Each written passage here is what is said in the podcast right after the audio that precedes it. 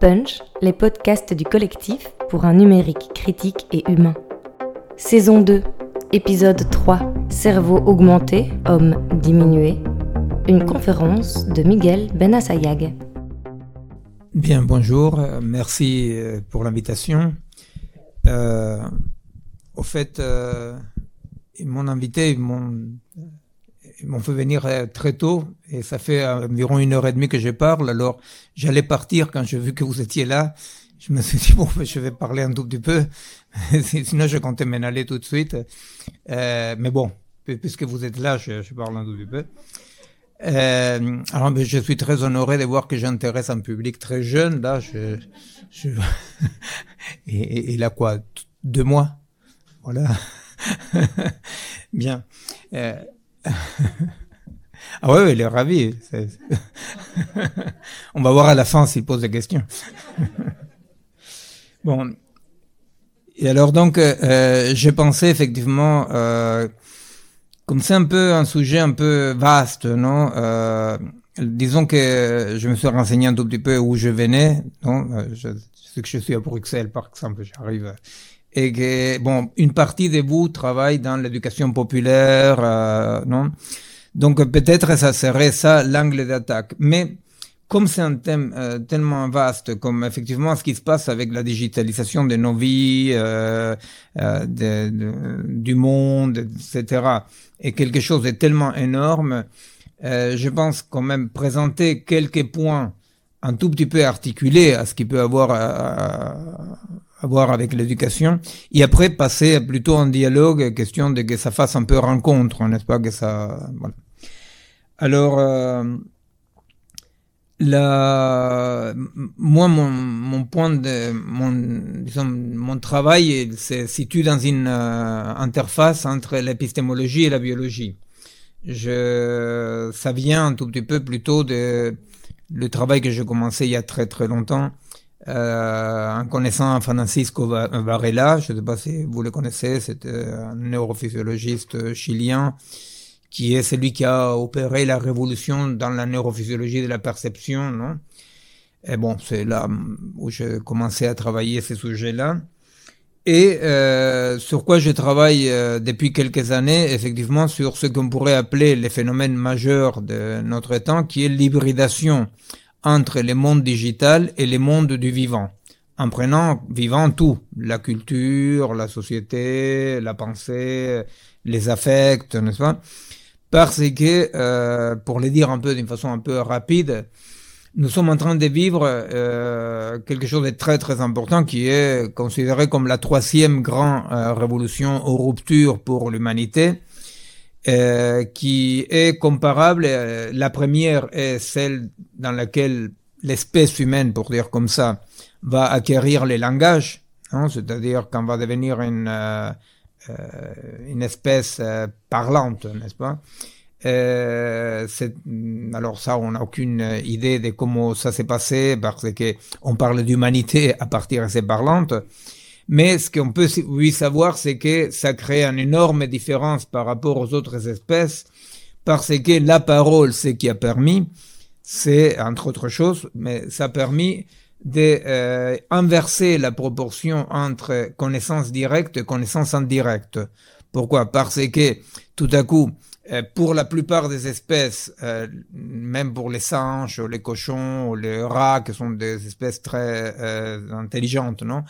Euh, la capacité de transmettre une connaissance euh, indirecte, c'est-à-dire que, que l'individu de l'espèce n'a pas besoin de l'avoir vécu pour la connaître, n'est-ce pas? La capacité de transmettre une expérience indirecte chez les singes, les, les, chiens ou les rats ou les cochons est entre 5 et 7 En tant que tout à coup, grâce à la parole, n'est-ce pas? Euh, euh, les humains, ils peuvent euh, vivre dans un monde dans lequel l'expérience indirecte, elle est plutôt de l'ordre de au moins 40%. Vous comprenez? Alors c'est un gain de puissance énorme parce que ça veut dire que je n'ai pas besoin de vivre les choses pour les connaître. Vous imaginez que ça, c'est une gain de puissance, ne serait-ce que par le seul fait de la protection de la vie. Hein, C'est-à-dire que tout à coup, on dit, ça c'est dangereux, ça c'est possible, et ça ce n'est pas possible, n'est-ce pas? Et la transmission, donc une accumulation des savoirs, que pour les autres espèces, ça existe, mais d'une façon proto, n'est-ce pas? C'est-à-dire euh, pas. La deuxième grande révolution, grande rupture, est il y a 5000 ans environ dans la Mésopotamie, l'écriture, effectivement. Euh, ça, déjà, on a euh, beaucoup d'études très concrètes parce qu'il y a des peuples encore non alphabétisés, alors on, sait comment ça se passe.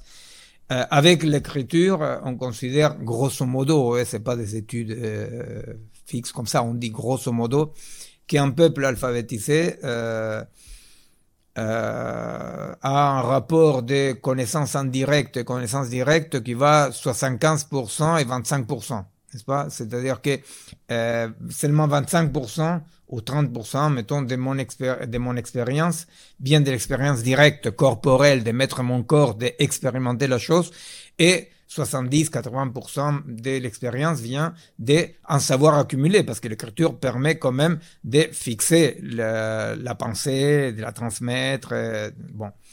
Alors, euh, par rapport à l'écriture, euh, il est possible effectivement d'étudier les transformations de l'écriture pour les comparer avec les transformations de la troisième grande révolution qui est la digitale, n'est-ce pas?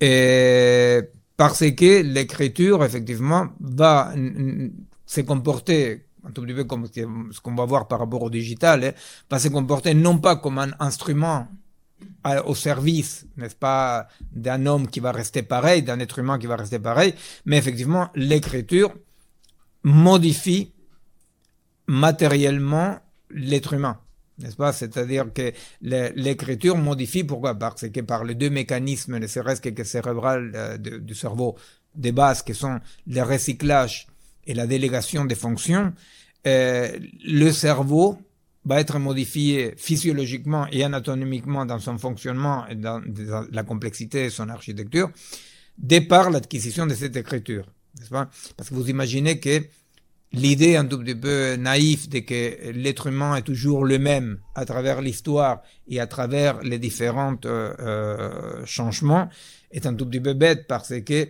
donc les régions cérébrales qui s'occupent de la lecture et l'écriture et c'était pas là en train de s'emmerder en attendant qu'on découvre qu'on invente l'écriture vous comprenez? C'est-à-dire qu'elle faisait quelque chose d'autre avant. Alors ce recyclage n'est pas simplement recyclage, c'est recyclage, modification, développement des de, de, de réseaux neuronaux, etc. Donc, changement physiologique et anatomique. Avec euh, la révolution digitale, ce qui va se passer, c'est qu'aujourd'hui, on considère, et une fois encore, ce ne sont pas des données exactes, mais on considère que des populations euh, euh câblées, pour dire comme ça, qui sont dans un plan digital, ça fait qu'il y a des gens qu'aujourd'hui, euh, peut-être entre 90 et 95 de leurs euh, connaissances proviennent de façon indirecte. C'est-à-dire que euh, peu à peu, non, nous voyons ce mécanisme de déterritorialisation par rapport au corps, hein, d'éradication, c'est-à-dire euh, l'information qui vient à travers notre corps devient de plus en plus secondaire, voire aujourd'hui, elle devient pas seulement secondaire, mais inquiétante. C'est-à-dire que ce qui vient de, mon expérience directe, euh, c'est plutôt inquiétant. Hein, c'est-à-dire, je préfère euh, aller voir sur Internet, je préfère, n'est-ce pas, que euh, faire confiance à mon corps, n'est-ce pas C'est-à-dire parce que, euh, voilà. Alors, euh, effectivement, donc mon terrain d'étude, c'est cette révolution-là et, les influences, qu'est-ce qui se passe dans cette hybridation entre les vivants et les digitales? Pour le dire tout de suite, euh, effectivement, euh, c'est que on constate, n'importe qui peut constater par rapport à cette hybridation actuelle, c'est que pour le moment c'est une fausse hybridation, parce qu'une hybridation veut dire que deux entités séparées se mettent à fonctionner pour produire une troisième entité, n'est-ce pas euh, Fruit des deux premières avec un mélange organique, une intégration. Pour le moment, euh, il n'y a pas de véritable hybridation. Pour le moment, tout ce qu'il y a, c'est une assimilation du vivant et de la culture et de la pensée au fonctionnement digital, n'est-ce pas? Donc, il n'y a pas une hybridation, il y a une sorte d'assimilation euh, du vivant au digital et un traitement du vivant comme si c'était du digital. Hein, c'est-à-dire c'est le tout algorithmique. Hein, c'est-à-dire on dit finalement euh, le cerveau est une machine algorithmique, la vie est une machine algorithmique, etc., etc. Et alors donc euh, ça c'est un problème épistémologique et culturel majeur de notre euh, époque actuelle, c'est-à-dire c'est que la fascination tout à fait compréhensible pour l'appareil digital, pour le monde digital, euh, se passe avec euh, une euh, très grande ignorance de la singularité du vivant. N'est-ce pas? Comme ça, le bouquin que je viens de finir s'appelle comme ça, je passe la, la publicité, s'appelle La singularité du vivant parce que c'est exactement ça. C'est-à-dire que euh, on connaît de plus en plus des mécanismes du vivant et euh, paradoxalement, on connaît de moins en moins à quoi on pourrait appeler la vie. Vous voyez, c'est-à-dire qu'en en biologie, euh, très concrètement, il n'y a pas une définition de la vie. Il y a des mécanismes, des définitions des mécanismes du vivant, mais euh, l'idée même de que euh, y aurait pour la biologie, hein, je, parle déjà sans parler de la euh, psychologie, des de, de trucs un peu plus complexes, plus subtils, mais euh, aujourd'hui pour aujourd'hui, c'est très très très difficile de euh, dire que à niveau biologique il y aurait besoin d'une théorie particulière à la biologie qui ne serait pas, elle, dépendante directement des théories physico-chimiques de la matière. Vous comprenez? C'est-à-dire que, par exemple, comme moi, pour le bouquin là que je sors, euh, j'ai dû faire très très attention parce que si, en parlant du vivant, de près ou de loin, vous avez l'air d'être vitaliste, vous êtes mort. Vous voyez, c'est-à-dire, euh, voilà, vous passez au rayon ésotérique à la FNAC. Vous voyez, c'est-à-dire, voilà, euh, les mecs, ils, imaginent des trucs. Euh, parce que, bon, voilà, il, y a, c'est comme ça, c'est l'état des choses actuelles, c'est-à-dire, euh, en biologie, voilà, en, biologie, le réductionnisme qui se revendique comme réductionnisme. Dans, dans, la recherche scientifique, on ne peut pas ne pas avoir un moment réductionniste. Pourquoi? Parce que je ne peux pas être holiste, je ne peux pas étudier tout. Non, bon, si j'étudie tout, je n'étudie rien, quoi. Non? Euh, mais euh, le problème, c'est qu'il y a une différence radicale entre un moment réductionniste, vous voyez, c'est-à-dire que je découpe un champ de travail, non? Et euh, le réductionnisme dominant actuel qui dit tout est explicable par les lois de la physique et la chimie. N'est-ce pas? Tout est bottom-up, tout est vers le bas, vers le, d'en bas vers le haut, n'est-ce pas? Et c'est les mondes légaux, hein, les mondes légaux, c'est-à-dire voilà, les mondes de la biologie moléculaire dans lesquels il y a des particules élémentaires qui s'articulent pour faire la vie, pour faire la pensée, ou euh, la cartographie du cerveau qui permet de savoir pourquoi est-ce qu'on est amoureux, pourquoi est-ce qu'on est fâché, ou pourquoi est-ce que euh, quels sont les circuits moraux, par exemple, etc. Hein, c'est-à-dire, vous savez. Euh, pas pour rien euh, une préoccupation, c'est drôle parce que même euh, mes amis de euh, Philosophie Magazine, vous savez, le, magazine de philosophie euh, français.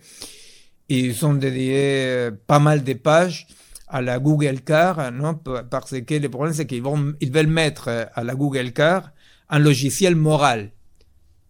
C'est pas un logiciel moral, un logiciel moral est un logiciel qui permet à la Google Car de savoir dans un moment donné s'il faut écraser le gamin ou les chats qui traversent la rue. Vous voyez, donc voilà, la Google Car doit savoir quand même que, effectivement, étant donné la démographie actuelle, il vaut mieux écraser les gamins. Mais, non, excuse-moi, le petit, c'est une blague.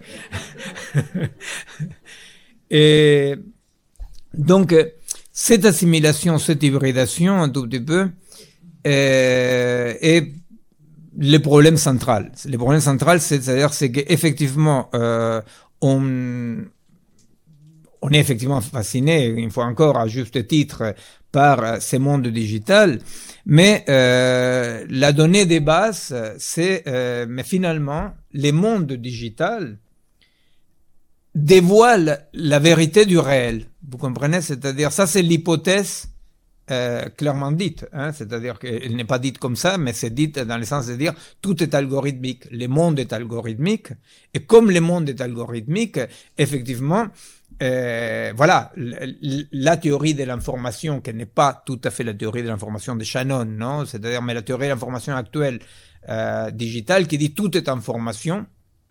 Tout est information, ça ne veut pas dire qu'il y a un émetteur et un récepteur, n'est-ce pas? Tout est information, ça veut dire que je peux comprendre l'ensemble de l'existant comme des unités discrètes modélisables. Vous comprenez? C'est-à-dire des unités discrètes d'information. C'est-à-dire que vous comprenez le problème avec les mots information, non? C'est que les mots information pourraient nous faire penser d'une façon un peu naïve à euh, A en forme AB. Or, les mondes de, l'information, l'hypothèse de base du monde digital aujourd'hui, de la Silicon Valley, etc., quand ils disent tout est information, ils veulent pas dire tout est euh, RTL, vous voyez, c'est-à-dire ils veulent dire euh, l'ensemble de l'existant est constitué par des unités discrètes. Non, discrètes, ça veut dire euh, modélisables, non infinites, délim délimitables. Vous voyez tout le monde actuel est, constitué, le réel, tout, tout l'existant est constitué par ces bases-là, non, qui sont des unités discrètes d'information que je peux donc modéliser et transformer. Ouais. C'est compréhensible. Euh, euh, alors concrètement, par exemple, euh, tout le monde peut voir la différence entre ces micros et un chat, par exemple. Sauf que si ces micros-là et un chat sont tous les deux faits des mêmes unités discrètes d'information, rien ne m'empêche de modifier, vous comprenez, ces micros-là en partie du chat ou les chats en micro, vous comprenez? C'est-à-dire qu'il y a une métaphysique, vous voyez, il y a une métaphysique de découverte de la base, base réelle, totale, à partir de laquelle je peux remonter et restructurer le monde. N'est-ce pas? Cette idée-là, peut-être, n'est pas pensée comme ça pour une partie des chercheurs, mais elle est au fond, n'est-ce pas, de ce qui légitime aujourd'hui la recherche, le développement euh, technoscientifique, etc. Alors, euh, bon, là par rapport à, l'information, on, pourrait un tout petit peu euh, y, revenir après. Disons que je m'arrête un tout petit peu là pour dire un tout petit peu, revenir un tout petit peu au côté plus euh, culturel et social de la chose, non? On pourrait se dire, euh, mais qu'est-ce qui se passe? Comment ça se fait qu'aujourd'hui, euh, on doit une minorité des chercheurs, des penseurs, des épistémologues, etc. Pourquoi est-ce qu'aujourd'hui, on doit dépenser autant d'efforts pour dire qu'il euh, y a une singularité du vivant? Pourquoi est-ce qu'on doit faire tellement d'efforts pour dire, par exemple, il y a quelques mois, on m'a invité à Nice à une rencontre entre quelques chercheurs comme ça qui travaillaient euh, cerveau et les Chinois qui avaient perdu avec euh, AlphaGo, vous savez, au, au Go. Hein. Le Chinois, il était là, je pensais qu'il était déprimé, il était absolument content parce que maintenant il travaille pour AlphaGo. Vous voyez, c'est-à-dire qu'il a fait ce qu'au Moyen-Âge on appelait ça les jugements de Dieu. Ça veut dire que si l'autre gagnait, c'est parce qu'il avait raison. Alors lui, le Chinois, aucune angoisse, maintenant il travaille pour AlphaGo.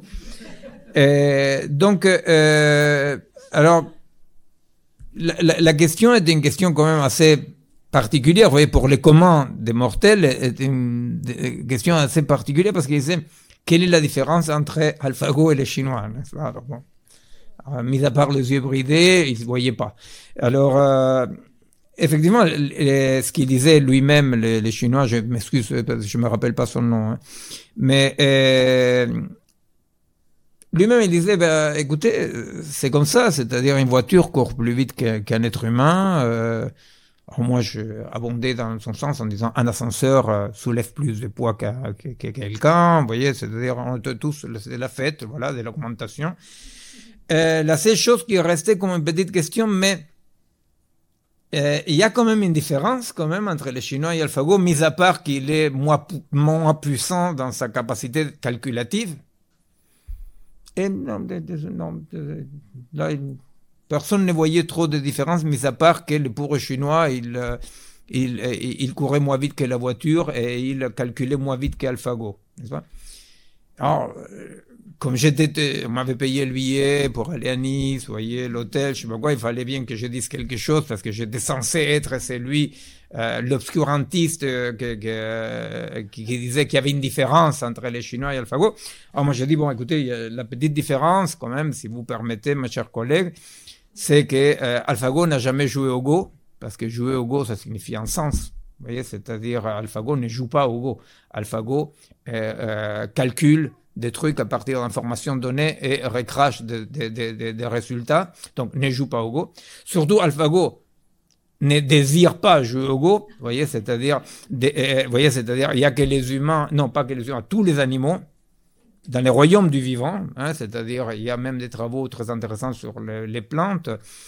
Euh, tous les vivants explorent ces possibles, n'est-ce pas? Et c'est ce qu'on appelle les jeux, hein, les jeux, l'exploration des possibles, l'exploration inutile des possibles. C'est pas l'exploration utile, mais exploration possible.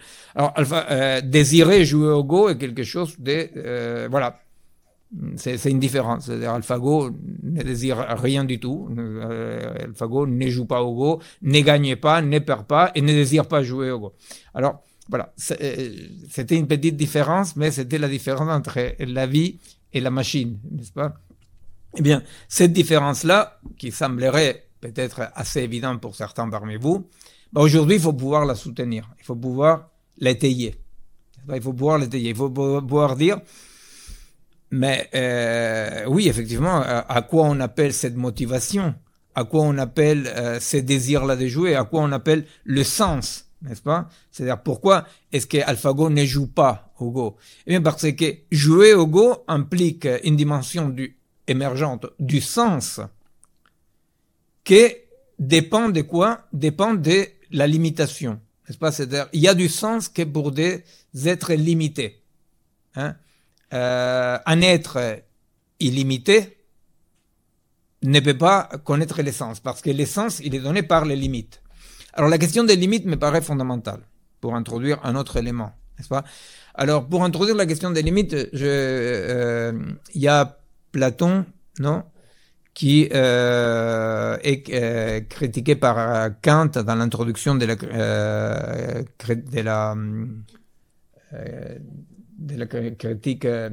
de la pensée de la, de la raison pure, de la raison, excusez-moi, la critique de la raison pure.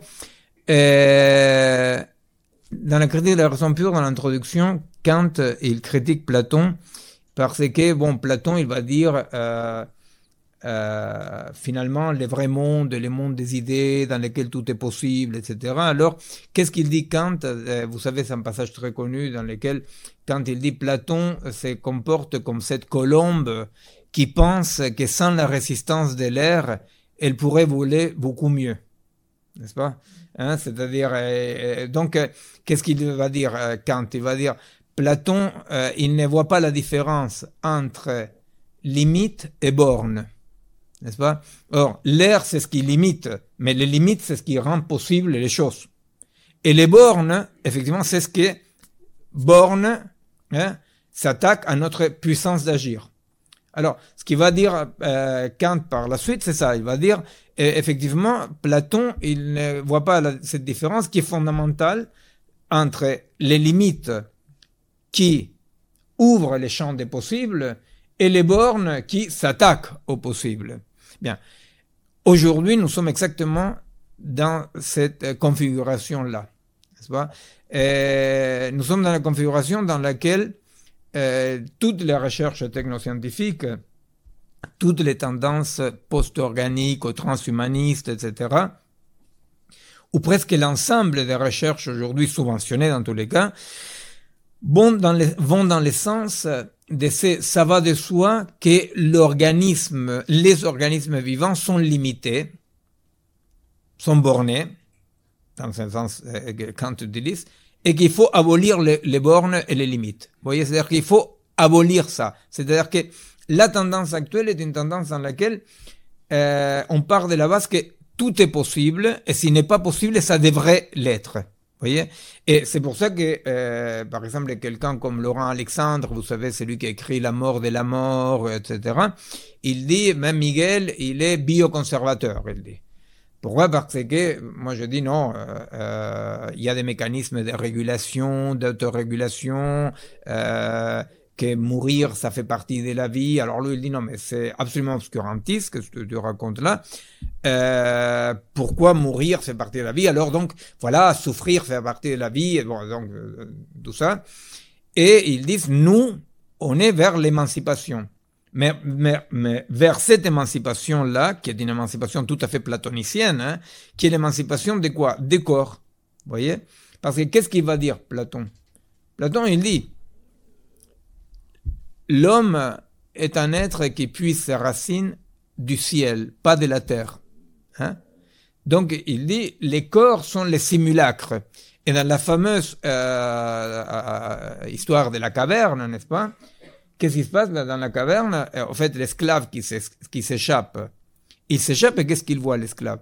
Ben, il, il, voit que le vrai monde, c'est le monde des idées, hein, structuré mathématiquement, non? Et que le monde des corps, c'est quoi? C'est les simulacres. Et qu'est-ce qu'il va dire Platon? Les corps sont corruptibles, hein, en tant que les idées sont éternelles, non? Les corps sont corruptibles, les idées sont éternelles, et donc il faut aller vers ça. Hein, c'est l'élan religieux. Hein, l'élan religieux qui dit euh, comment faire pour euh, abandonner ces corps qui sont un simulacre ou qui sont soumis aux passions, à la corruption, à la douleur, etc., vers un au-delà. Eh bien, effectivement, la technoscience, et en particulier les transhumanistes, mais pas que, aujourd'hui récupère, sans le faire exprès en général, hein, sans le faire consciemment en tous les cas, récupère cette promesse-là. Vous voyez, c'est-à-dire qu'est-ce qui promet la technoscience? La technoscience nous promet, à tous les étages, sous des formes différentes, une vie au-delà des corps. Vous voyez, une vie au-delà des corps. C'est euh, effectivement euh, toute la recherche augmentative, toute la recherche euh, transhumaniste, post-organique, comme on l'appelle. Alors, de ce point de vue-là, un exemple je donne pour illustrer cette idée et voir ce que tout à coup est laissé de côté non, dans cette vision platonicienne. Vision platonicienne qui, par exemple, entre autres, elle est toujours très liée à, comme dit Foucault, il dit, toutes les utopies se basent sur la haine du corps, n'est-ce pas? La haine du corps, non et, et, en effet, vous voyez par exemple un philosophe français comme Alain Badiou, qu'il écrit un livre qui s'appelle euh, Le nombre des nombres, dans lequel il dit Je suis ami des nombres, non, etc. Et, quelqu'un, par exemple, qui est dans euh, une discussion qu'il a eu avec Marcel Gaucher il y a quelques années, et Marcel Gaucher lui dit Oui, mais toi, tu as appuyé Pol Pot, Staline, etc. Et Badiou lui répond comme ça de façon aristocratique, mais on ne fait pas de la philosophie en comptant les morts, n'est-ce pas? Et effectivement, c'est-à-dire c'est la position platonicienne euh, de Badiou qui dit, mais il y a autre chose que les corps. Moi, je vise autre chose que les corps, n'est-ce pas? Alors, euh, c'est pour dire, c'est-à-dire qu'il y a euh, un élan et une puissance et une fascination d'émancipation dans les sens les plus platoniciens de la chose, les plus religieux de la chose, qui nous apparaît là comme une nouvelle promesse. Cette promesse n'apparaît pas à n'importe quel moment, elle va apparaître juste au moment dans lequel notre humanité, dans tous les cas occidentale, se trouve tout à fait déboussolée.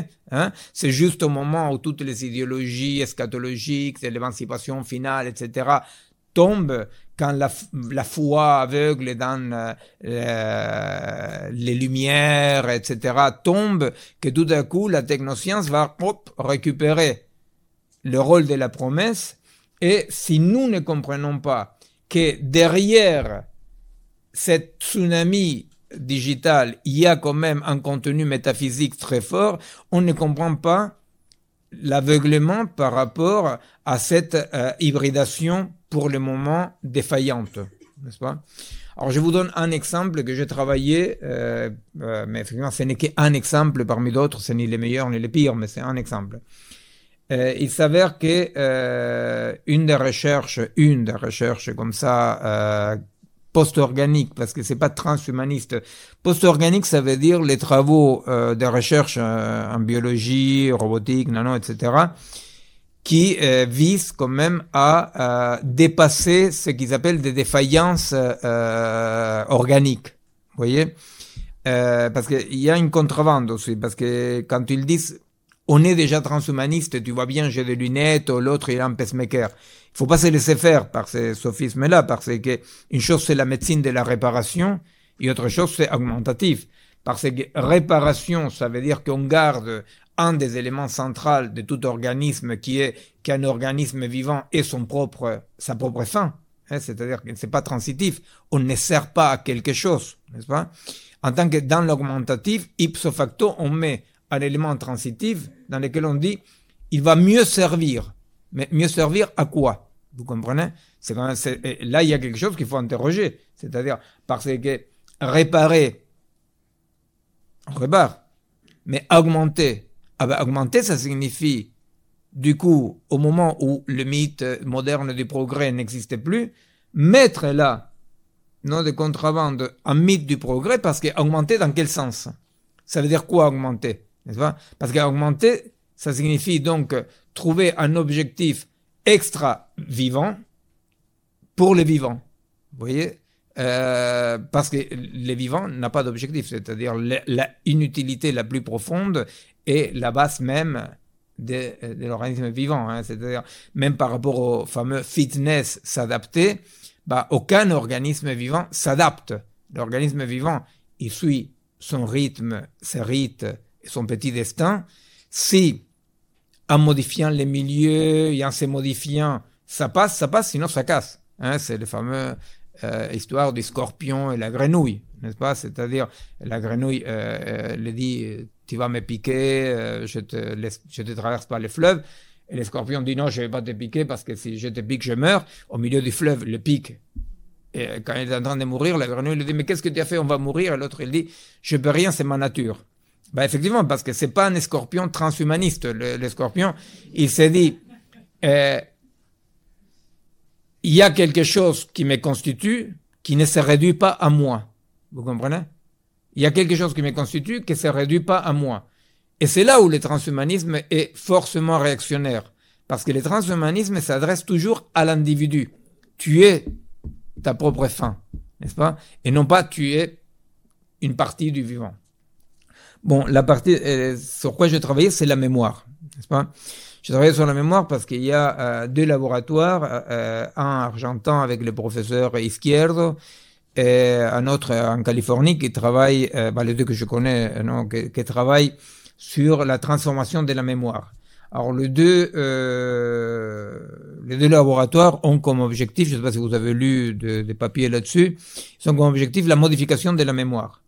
Alors ils disent, euh, par exemple, bon, on a tous des souvenirs merdiques, douloureux, qui nous empêchent de dormir, qui, ou qui nous font réagir euh, d'une façon euh, désadaptée avec les moments actuels, n'est-ce pas, je sais pas quoi.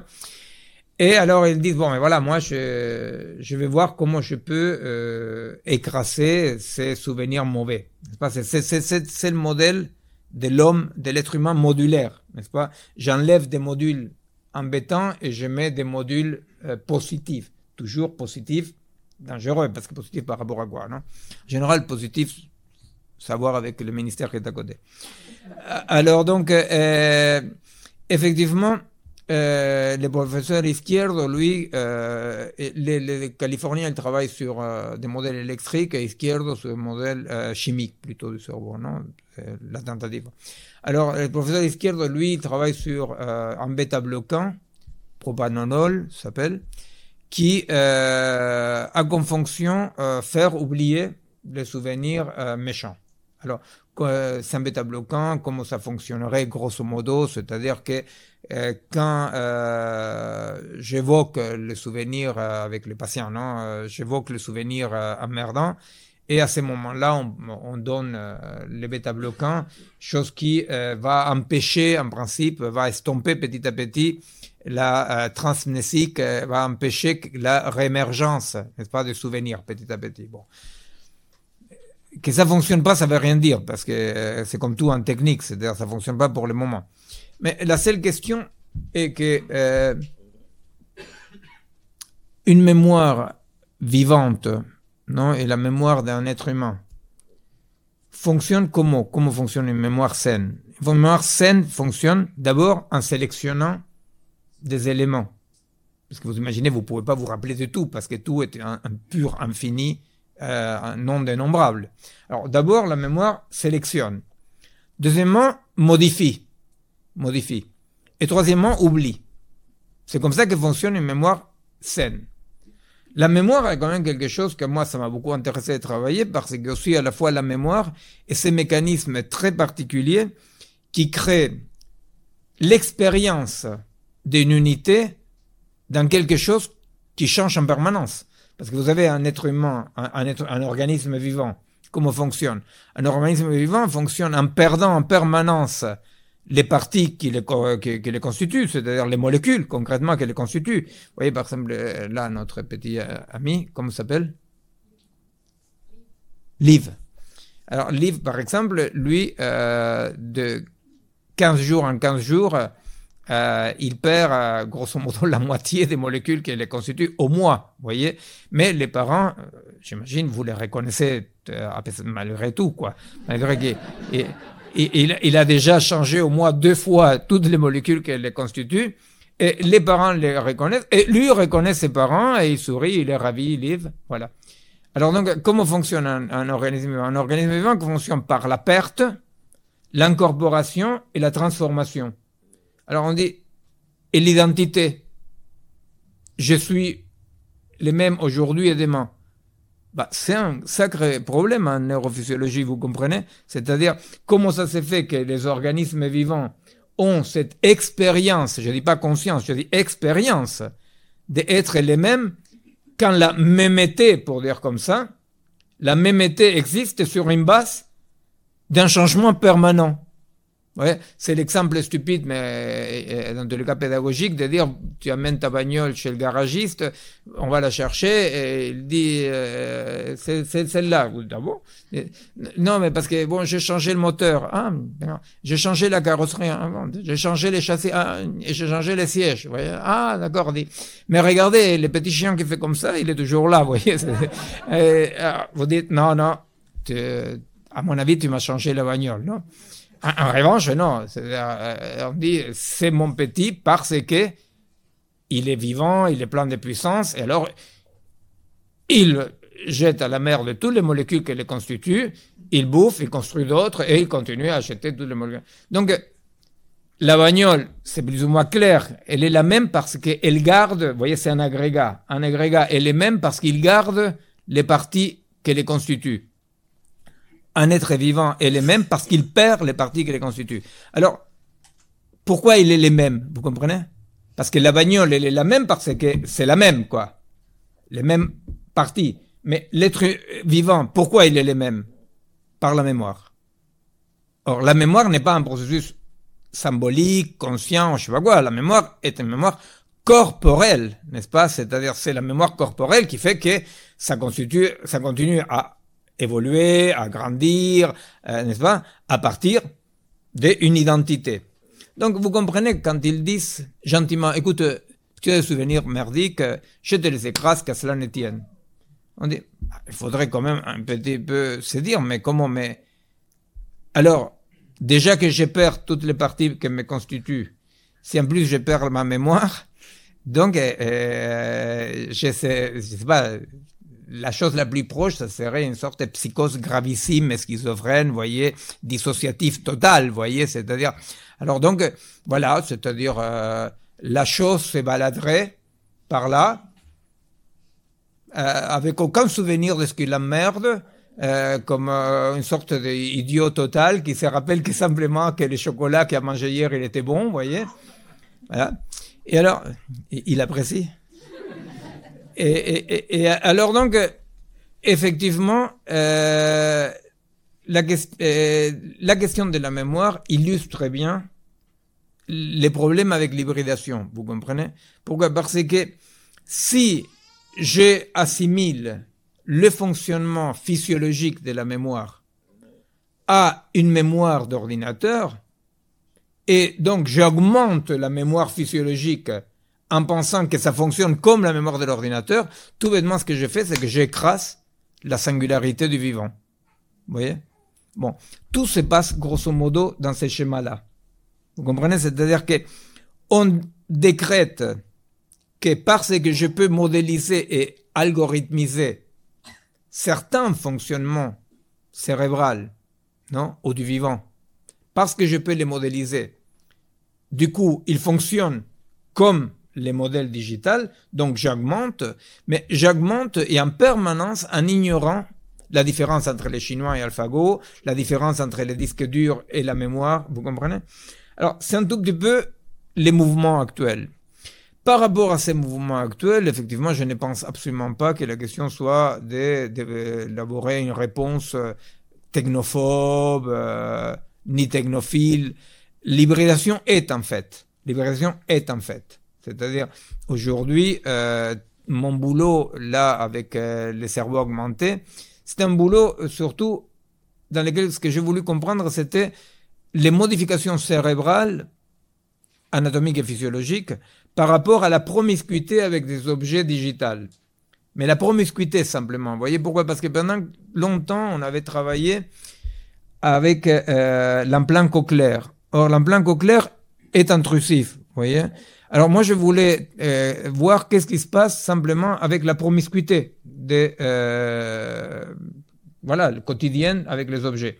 Alors, je vous raconte euh, qu'est-ce que ça donnait un tout petit peu après la réponse du monde de, la recherche, et après on passe à, un dialogue. D'abord, ce que j'ai trouvé, ce sont des choses assez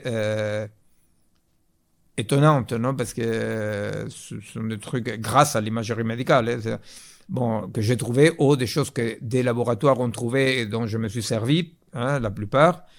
Et, par exemple, il y a eu un travail fait avec les euh, chauffeurs des taxis euh, parisiens et à Londres, ils ont pris deux groupes euh, parce que ce sont deux villes, la antique, etc. Bon. Alors le groupe parisien était un groupe qui commençait, tous les deux c'était des chauffeurs qui commençaient à, travailler.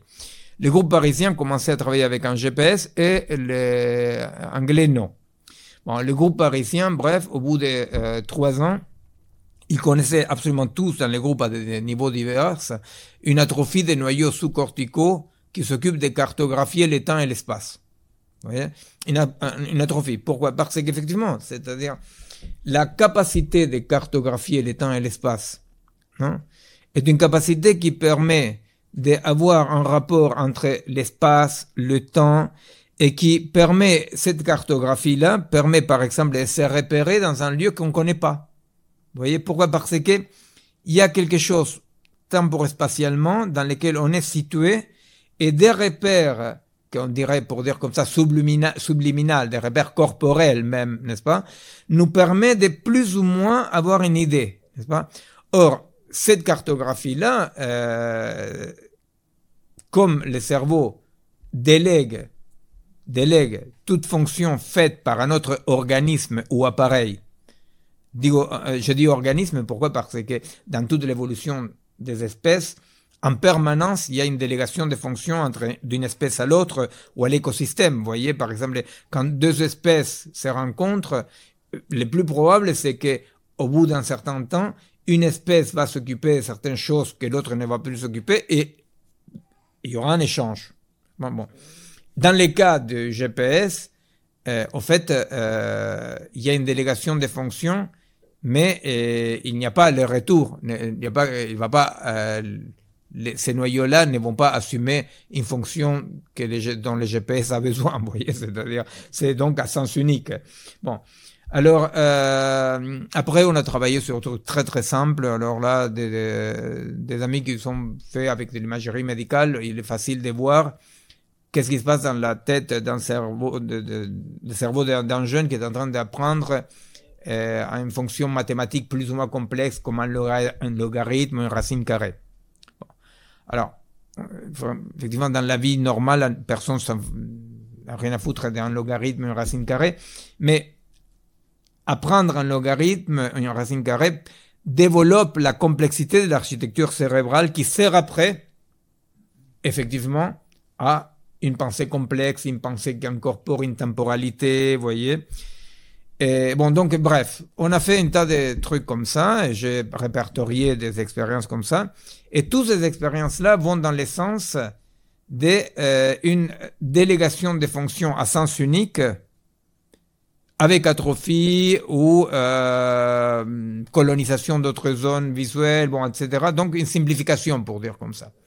Quelle était la réaction des euh, chercheurs en biologie, des chercheurs comme ça auxquels euh, euh je m'adressais, ou qui lu le bouquin, qui ont fait des dialogues?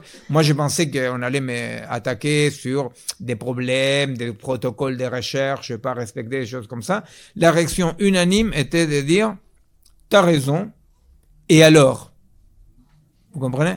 Donc, euh, euh, j'avais peur de qu'on me dise, tu as, non, non, non, mais tu déconnes, je sais pas quoi, c'est pas comme ça. Mais ce qu'ils m'ont répondu, ça m'a fait encore plus peur, n'est-ce pas? Parce que ils me disaient, t'as raison. Et alors?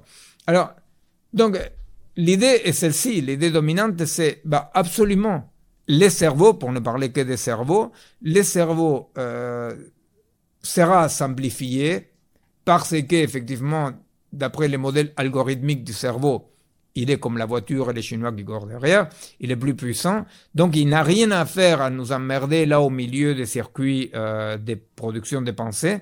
Le cerveau sera un noyau de plus dans un réseau, n'est-ce pas?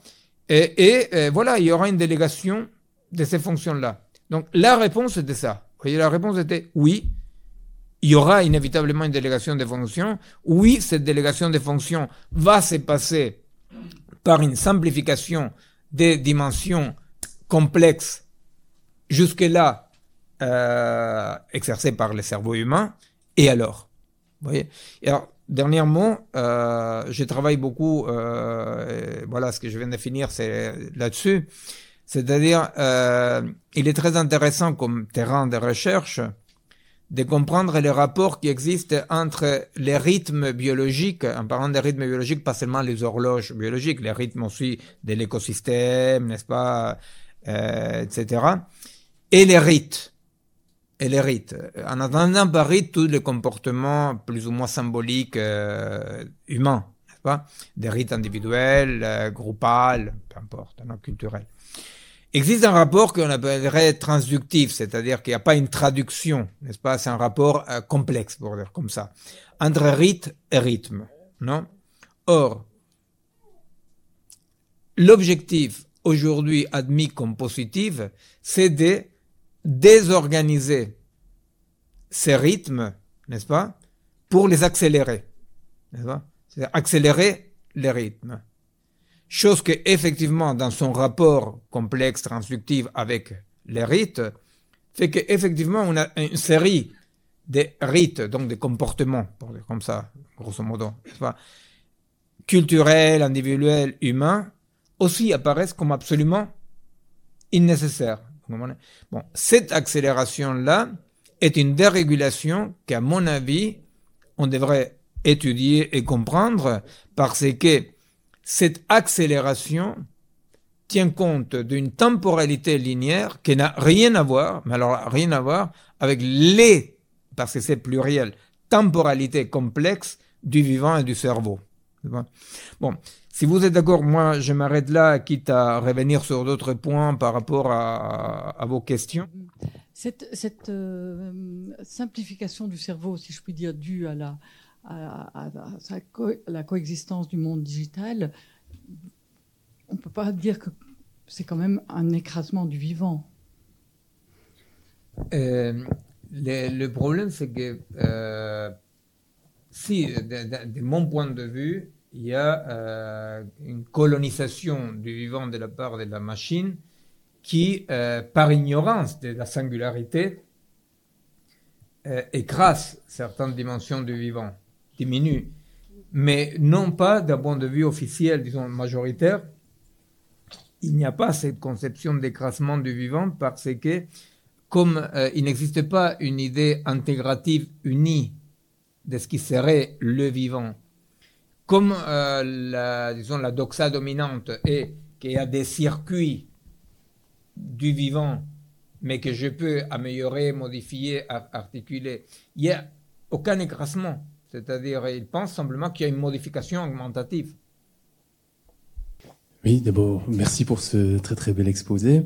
Je, je me posais juste la question par rapport à l'hybridation, si vous aviez travaillé sur l'hybridation inverse, à savoir euh, l'assimilation du digital au vivant, qui serait concomitante à, à, ce que vous décrivez comme, comme hybridation et qui est en gros l'anthropomorphisme qui nous fait que euh, non seulement on va devenir de plus en plus con à force de des délégations de fonctions, mais que la machine va devenir de plus intelligente et va par une espèce d'anthropomorphisme vouloir prendre le pouvoir parce qu'on a fait trop travailler, sans doute elle va vouloir se venger et euh, cette espèce de fascination qui nous fait craindre non seulement que nous on va être de plus en plus diminués, mais que la machine va créer. Est-ce qu'il existe une intelligence artificielle? Est-ce que ça, est-ce que c'est une idée, enfin, on en parle beaucoup, mais est-ce que ça existe vraiment hmm. Et est-ce que euh, l'hybridation inverse de celle que vous décrivez euh, vous intéresse? Est-ce que vous avez développé cette, euh, cette chose-là?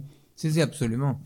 Euh, bon, d'abord, c'est vrai, c'est un point qu'on peut revenir là-dessus, mais on est dans une époque vraiment de, je sais pas, de métamorphose, de, de mutations générales du mode de vie sur la Terre, de tout point de vue, pas que culturel. Non? Et alors, une des, un des symptômes de ça, sans doute euh, très intéressant, euh, inquiétant ou pas, je sais pas, c'est euh, c'est qu'on connaît comme la démultiplication du sujet de droit. N'est-ce pas? C'est par rapport à l'anthropomorphisme, non? Je commence par là. C'est-à-dire, c'est vrai que euh, ce que Foucault appelait la fin de l'époque de l'homme, on y est. Non, on y est. C'est-à-dire que l'idée qu'il euh, peut y avoir d'autres sujets de droit que l'humain est une idée aujourd'hui existante. Euh, c'est drôle parce que euh, il y a que des juristes qui travaillent ça, mais très peu d'anthropologues qui s'intéressent, etc. Et au fait, c'est quand même pas rien. C'est-à-dire que ne s'agit pas, par exemple, de dire je respecte euh, les animaux. Par exemple, il vient d'avoir une loi en France dans laquelle on considère plus les animaux comme euh, un bien meuble, mais comme euh, du vivant. Euh, non, c'est pas ça, parce que là c'est une loi qui respecte les animaux. Non, là c'est autre chose. Là c'est il existe des jurisprudences et même parfois des textes de loi, ça dépend des pays, dans lesquels on parle des droits de la forêt ou des droits de la mer ou des droits des animaux. Et en Argentine, par exemple, euh, on a nommé personne euh, des droits certains singes, par exemple, n'est-ce pas? Bon, quand, on voit que les militaires avaient des droits, euh, il n'y a pas de quoi s'étonner. mais qu'on respecte, hein, parce qu'on les juge comme si c'était des personnes. Mais bon. Et alors donc, cette démultiplication des sujets de droits a donné la porte ouverte pour un truc très pervers, qui est qu'aujourd'hui, des gens qui sont en principe pas des psychotiques hallucinés parlent des droits des robots. Hein? Alors, ils parlent des droits des robots. Euh, et, là, on voit bien quand même cette dissolution du vivant, non pas seulement de l'homme, cette dissolution. N'est-ce pas? C'est-à-dire, on dit, voilà, c'est-à-dire, euh, euh, si le robot a des droits, c'est parce que le vivant n'a plus de singularité. Vous comprenez? Alors, pour le moment, il y a effectivement une démultiplication des sujets de droit qu'on aurait tout à fait intérêt à étudier. Hein. Euh, ni bien ni mal, c'est une révolution historique totale. C'est-à-dire que euh, euh c'est pas la première fois, euh, c'est la première fois dans la modernité. Historiquement, vous savez, au Moyen Âge, quand on euh, crucifiait un loup à l'entrée d'un, euh, village pour que les autres loups sachent qu'ici, il fallait pas faire le con, euh, ou par exemple en Chine, qu'on condamnait une montagne parce qu'il y avait eu un, tremblement de terre, c'est-à-dire que dans l'animisme, dans l'étotémisme et dans d'autres cultures, l'idée de qu'il y a d'autres sujets, sujets que les humains existait toujours. Donc, vous voyez, c'est-à-dire que l'idée de que euh, les robots aient des droits euh, n'est pas quelque chose comme ça qu'il faut dire haha que c'est une blague. Non, il y a quand même un soubassement humain euh, dans les cultures humaines, je vais dire, qui a vécu beaucoup plus de temps et vit encore dans des cultures non modernes, paramodernes, qui vit avec l'idée de que euh, sujet, c'est pas simplement le sujet humain.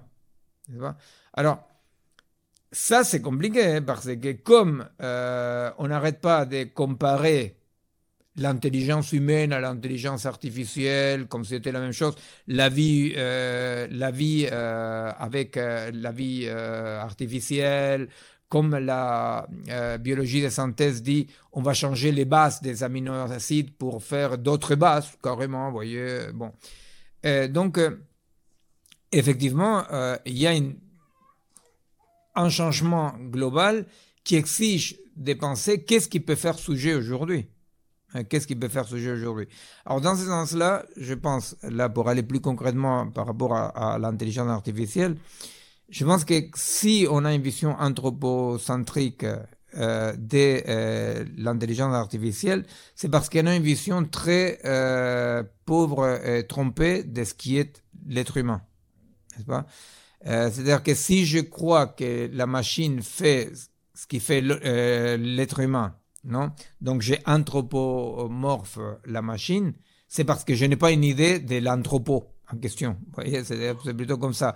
Parce que, à vrai dire, ce qu'on appelle l'intelligence artificielle, qui est la capacité de calculer, hein, de calculer, euh, il faut savoir qu'un algorithme euh, est la possibilité de modéliser comme calculable un processus.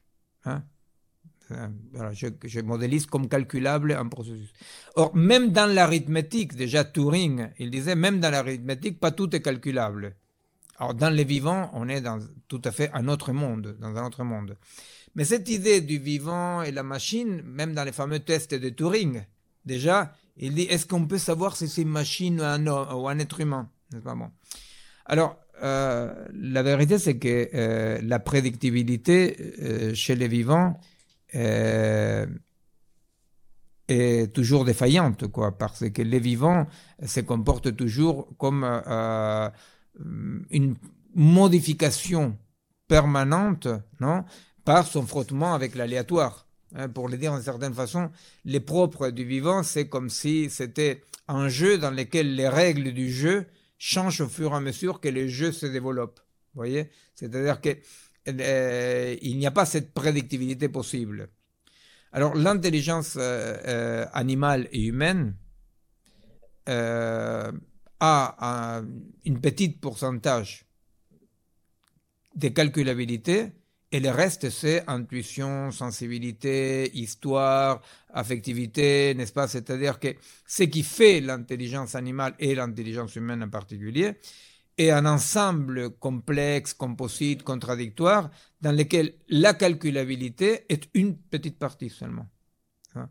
Alors, euh, y a quelque il y a une perversion appelée intelligence artificielle aux machines calculantes, n'est-ce pas, qui euh, a des effets euh, délétères pour l'humain, hein. parce que euh, c'est pas de l'intelligence c'est pas de l'intelligence. C'est-à-dire que l'intelligence humaine, non, fonctionne euh, comment? C'est-à-dire, euh, vous voyez, par exemple, j'ai la conclusion de quelque chose et après je cherche les schémas, n'est-ce pas? Par exemple, tout à coup, euh, quand quelqu'un est en train de penser à quelque chose, la pensée n'est jamais une phrase linéaire, n'est-ce pas? C'est-à-dire, penser à quelque chose signifie tout à coup qu'il y a une vague pensée comme ça mi-consciente, et après il y a des affects, des souvenirs, des, formes, des couleurs, n'est-ce pas? C'est-à-dire que la, les, modes de pensée, hein, quelque chose qu'on peut voir aujourd'hui grâce à l'imagerie médicale, euh, euh, médicale, cérébrale, non? C'est-à-dire que euh, la pensée et ce qu'un nomme l'intelligence humaine, pour ne parler que l'intelligence humaine, n'a rien à voir avec une machine qui calcule aussi bien calcule-t-elle, Mais une fois encore, comme on assimile l'ensemble de l'intelligence humaine à l'algorithme, eh bien, on écrase les fonctions intelligentes de l'humain. C'est ça le problème. Par exemple, la pédagogie des compétences sur laquelle Angélique Delray a fait un bouquin qui s'appelle l'école des compétences. La pédagogie des compétences, c'est ça, la pédagogie des compétences est cette pédagogie modulaire dans laquelle j'apprends au môme des modules utiles, compétences utiles, j'enlève des compétences inutiles Et je lui apprends surtout à ne pas s'enraciner dans rien, ne pas s'intéresser dans rien. Pas? Pourquoi? Parce qu'il doit être une, euh, euh, surface lisse, prête à oublier des trucs. Vous voyez, c'est ce qu'ils disent, la des compétences, ils disent, je dois apprendre, apprendre et apprendre, oublier ce que j'ai appris. C'est un disque dur. D'un point de vue euh, pédopsychiatrique, pédagogique, c'est un désastre, parce que vous imaginez, un môme ne peut se structurer qu'en suivant ses affinités électives. C'est-à-dire, euh, c'est parce qu'il a une affinité élective qui l'enracine dans la vie qu'après il peut apprendre des choses plus ou moins utiles ou inutiles. Voyez? En tant qu'ici, toute la pédagogie actuelle, comme, comme assimile les mômes en disque dur, alors qu'est-ce qu'il va faire? Il dit, bon, mais voilà, c'est-à-dire ce qu'il faut, c'est que on puisse les programmer, déprogrammer, etc. Or, la seule possibilité pour un môme de euh, ne pas devenir un idiot, c'est justement de découvrir petit à petit quelles sont les affinités lectives, quels sont les, éléments qualitatifs qui poussent dans lui. Et une fois qu'il trouve ça, une fois donc qu'il trouve ce qui va les structurer, il peut apprendre des choses après. Donc euh, l'intelligence artificielle, elle est, d'un point de vue humain, elle est stupide et elle est très dangereuse d'assimiler la pédagogie humaine à l'intelligence artificielle, chose qu'on fait. Euh, on a intérêt à résister à ça, on a intérêt tout à fait à faire une pédagogie des affinités électives pour ne pas nous trouver avec une série d'idiots qui euh, sont tout à fait hors sol. Oui, euh, justement, le, vous parlez du problème de la machine Google. Euh, sans faire d'anthropomorphisme, le gros problème dans ces systèmes dits intelligents, qui sont des calculateurs, quelle sera la responsabilité et qui est responsable en cas d'accident, en cas de problème? Dans ces cas-là, est-ce la machine, le concepteur, l'utilisateur, euh, le producteur, fabricant qui lui n'a pas conçu le programme? On peut aller même plus loin, enfin, jusqu'à point de vue militaire. Euh, donc, dans des cas de, puisqu'il y a beaucoup de plus en plus de systèmes guidés et automatiques, qui sera responsable, enfin bon, le point de vue militaire, vous en avez parlé, euh, oublions, je crois, le, côté armé et militaire, des questions d'intelligence, et financièrement aussi, dans les systèmes automatiques de gestion financière, euh, il y a aussi des problèmes maintenant d'études juridiques quant aux responsabilités. Absolument. Alors, deux, choses par rapport à ça. Une, on voit bien ça dans la médecine euh, big data. C'est quoi la médecine big data? La médecine big data, c'est quelque chose que dans la psychiatrie, euh, on a vu euh, l'avant-garde de ça avec les DSM 1, 2, 3, 4, 5, n'est-ce pas?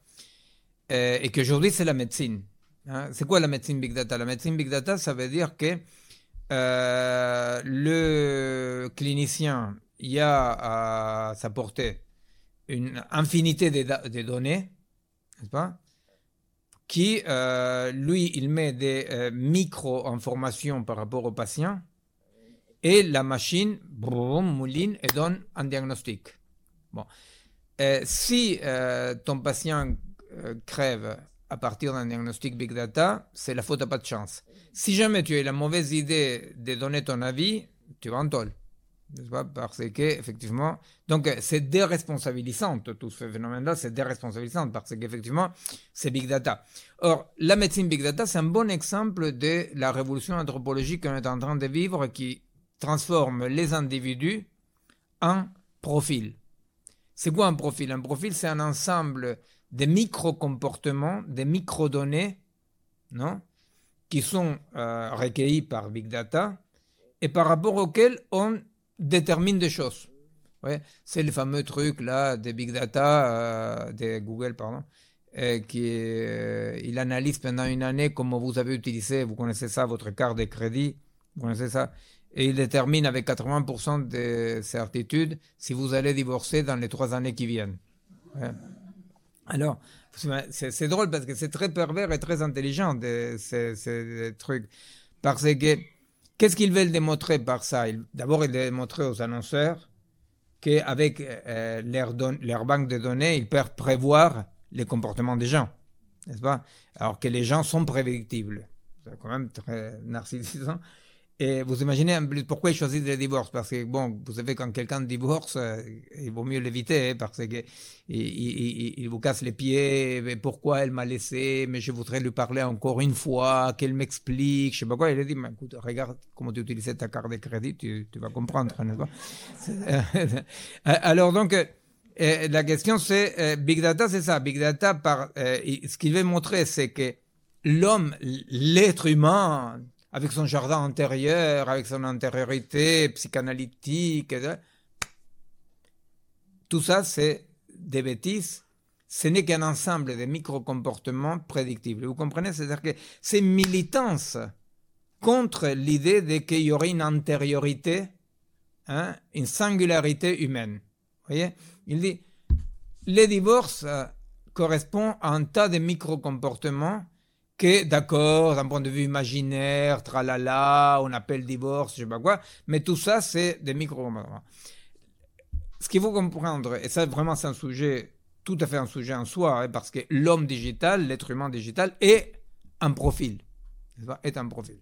Alors, euh, ce qu'il faut comprendre, c'est que, par exemple, dans les cas de la médecine, euh, les diagnostics big data, apparaît comme hyper individualisante, vous voyez, c'est-à-dire pourquoi? Parce que et, comme il y a des millions et des millions de données, il va dire à quelqu'un qui a, je sais pas, un diabète, bouffer du sucre, c'est-à-dire, euh, vous voyez, des, diagnostics un tout petit peu contre-intuitifs.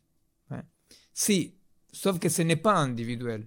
Pourquoi? Parce que la seule chose dont on ne tient pas compte Big Data, c'est de la personne qui est en face. Vous comprenez? C'est-à-dire que il va s'adresser à vous en tant que profil. Vous comprenez? Alors, donc, euh, pourquoi est-ce que les profils coïncident avec euh, la personne parfois? Bah, Si les profils, plus les profils coïncident avec la personne, plus c'est parce que la personne est euh, en perte de complexité quelque part. C'est-à-dire que dans les cas de divorce, n'est-ce pas?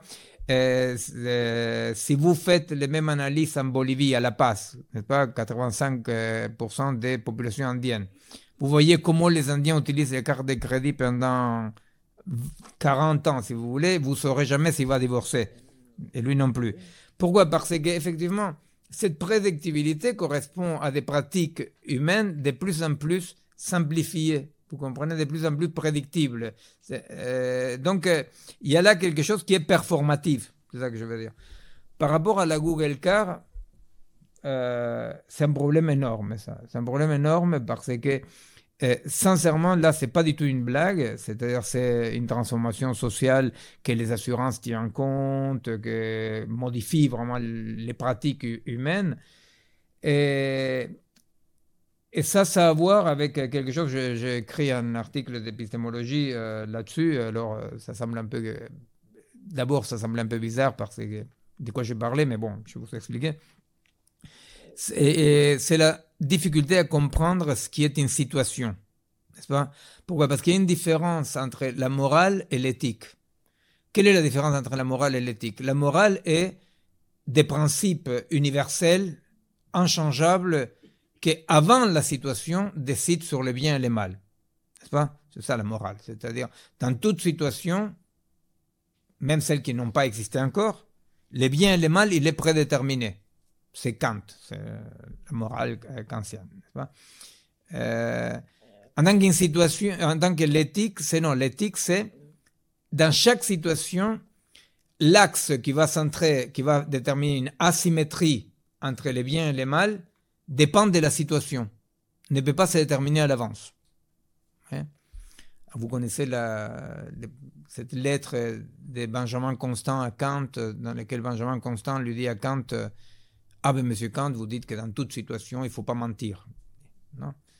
Alors imaginez-vous qu'il y a un ami qui vient vous voir, vous connaissez, le, il vient vous voir, euh, il vous dit Monsieur Kant, euh, il y a un criminel qui vient me tuer, tu peux me cacher chez toi, alors c'est votre ami, vous le cachez. Mais après, on sonne à la porte et dit Bonjour, monsieur Kant, je suis le criminel, je viens tuer votre ami. Euh, est-ce qu'il est là? Alors, qu'est-ce que vous faites? Vous mentez ou pas? D'accord. Et alors, euh, si on fait un jeu, qu'est-ce que vous pensez? Quand il a répondu qu'il faut mentir ou pas? Vous, vous n'osez pas, hein, vous n'osez pas. Et bien Kant, bien entendu, il dit non, il faut pas mentir. Il faut pas mentir. Et donc, parce que mentir, euh, si bien c'est quand même emmerdant pour votre ami, euh, mais il, il, prend soin de dire peut-être il échappé, mais si jamais il s'est pas échappé, il est dans la merde. Là, alors elle dit, mais même si ça, peut être un peu emmerdant pour, son, pour, pour l'ami, euh, mentir, c'est un mal contre l'humanité, c'est un mal majeur, vous voyez. Euh, c'est un peu compliqué, vous voyez, parce que, euh, par exemple, en Argentine, à l'époque de la résistance, si on avait été qu'ancien, on aurait évité la torture, vous voyez, parce qu'on tombait, les, militaires disaient, euh, où sont tes copains? Là. Et, et, est-ce que tu as intervenu en telle action? Oui. Ils auraient économisé des sous en électricité pour la GGN, vous voyez, si on avait... Mais nous, pas du tout. Nous, on n'était pas qu'anciens, on mentait tout le temps qu'on pouvait, n'est-ce pas? Voilà. Et alors, donc, la différence entre euh, éthique et morale, c'est que la morale permet cette modélisation avant coup, pour dire comme ça. Alors moi, je fais un article en épistémologie en faisant la différence entre un mur et un fer rouge.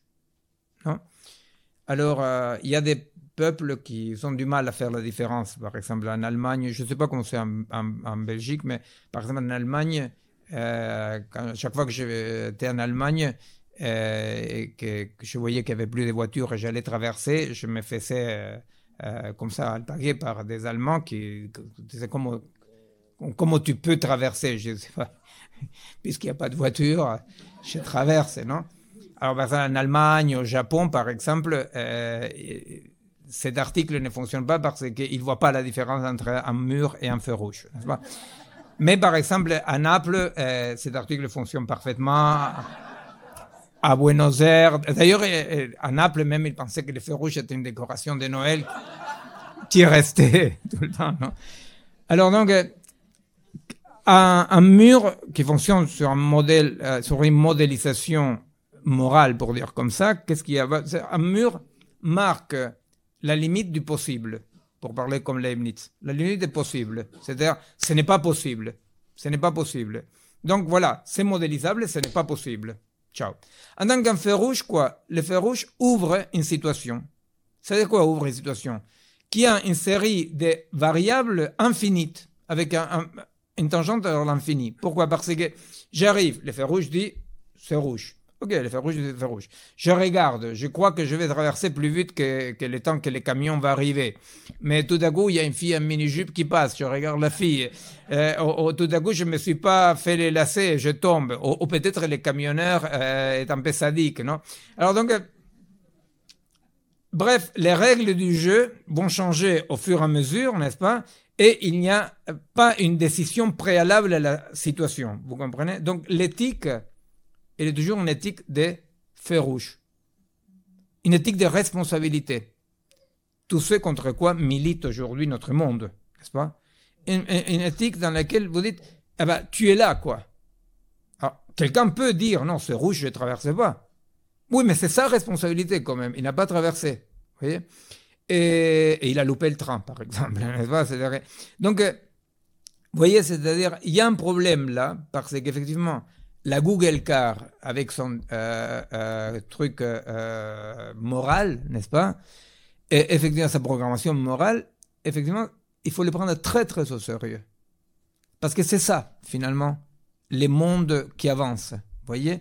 Et, et, il est archi performatif. Il ne faut pas sous-estimer, vous comprenez? C'est-à-dire, euh, petit à petit, nous fait fonctionner comme ça.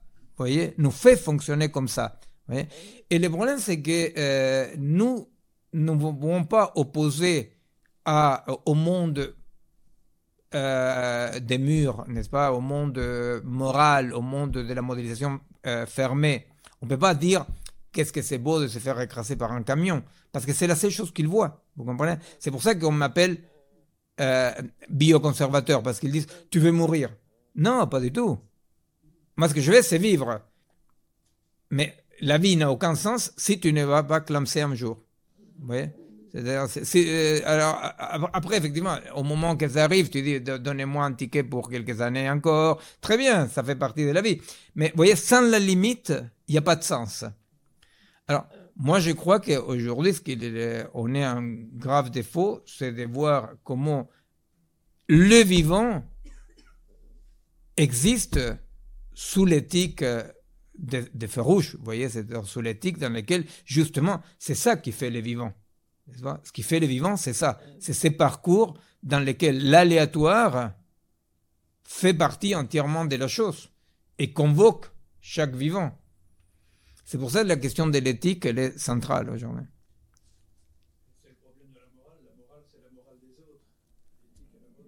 L'éthique convoque chacun. L'éthique convoque, euh, situationnellement, convoque ceux qui sont là. Absolument.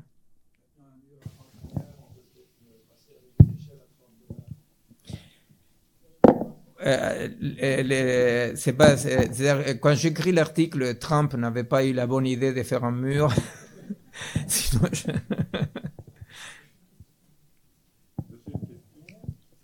Oui, euh, merci. Et félicitations pour votre conférence parce que il y a la réalité déjà qui s'occupe de l'humain, du vivant. C'est bon. Ah. Voilà. Oui. Euh, il y a une, comme vous le savez, une grande euh, établissement de soins bruxellois qui a déjà les pieds et la tête dans le big data en ce qui concerne les soins de santé. Et que pensez-vous euh, de la de l'accélération dans cet établissement de la médecine prédictive? Euh, Cette intelligence artificielle va-t-elle conduire à la diminution du cerveau des médecins ou de l'intelligence euh, du médecin, s'il vous plaît? Merci. moi, je pense que c'est un vrai problème parce que je crois qu'il n'y a aucune raison pour se priver de l'information qui peut donner Big Data. C'est-à-dire, mais c'est tout bêtement comme le fameux truc de que c'est un élément nécessaire mais pas suffisant. Pourquoi? Parce que dans la médecine du diagnostic, il y a un pari. Il y a un pari partagé. C'est-à-dire, il y a la présence, il y a la présence. Donc, il y a l'émergence d'une situation. Il y a le feu rouge, quoi. Il y a l'émergence d'une situation. Alors, toutes les informations sont bienvenues. Simplement, ce qui doit décider doit être quelque chose de présent. C'est pour ça qu'il faut dévirtualiser la chose. Hein. Ici et maintenant, avec toutes ces données-là, il faut un pari. Ce qu'il faut savoir, vous pouvez regarder des conférences des mathématiciens euh, Giuseppe Longo avec lesquels je travaille. Il y a sur YouTube, vous pouvez trouver, euh, voir des, conférences de ces mathématiciens dans lesquelles ça donnait le mal juste d'expliquer comment à travers Big Data, on pouvait finir par corréler tout avec tout. C'est-à-dire que Big Data euh, a un côté fou. Alors, il faut savoir comment on utilise ça. Il ne s'agit pas de euh, refuser, mais il s'agit quand même de euh, savoir que les moments de la décision impliquent un élément fondamental du vivant qui est le pari, la responsabilité et cette aventure euh, qui est ensemble dans laquelle elle est tout vivre et les patients.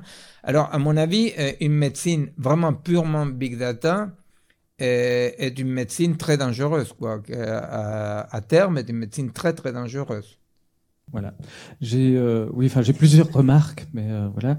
Euh, la première, c'est le quand on parle de, enfin, quand les, les transhumanistes parlent de, de l'information comme matière fondamentale à tout ce qui existe.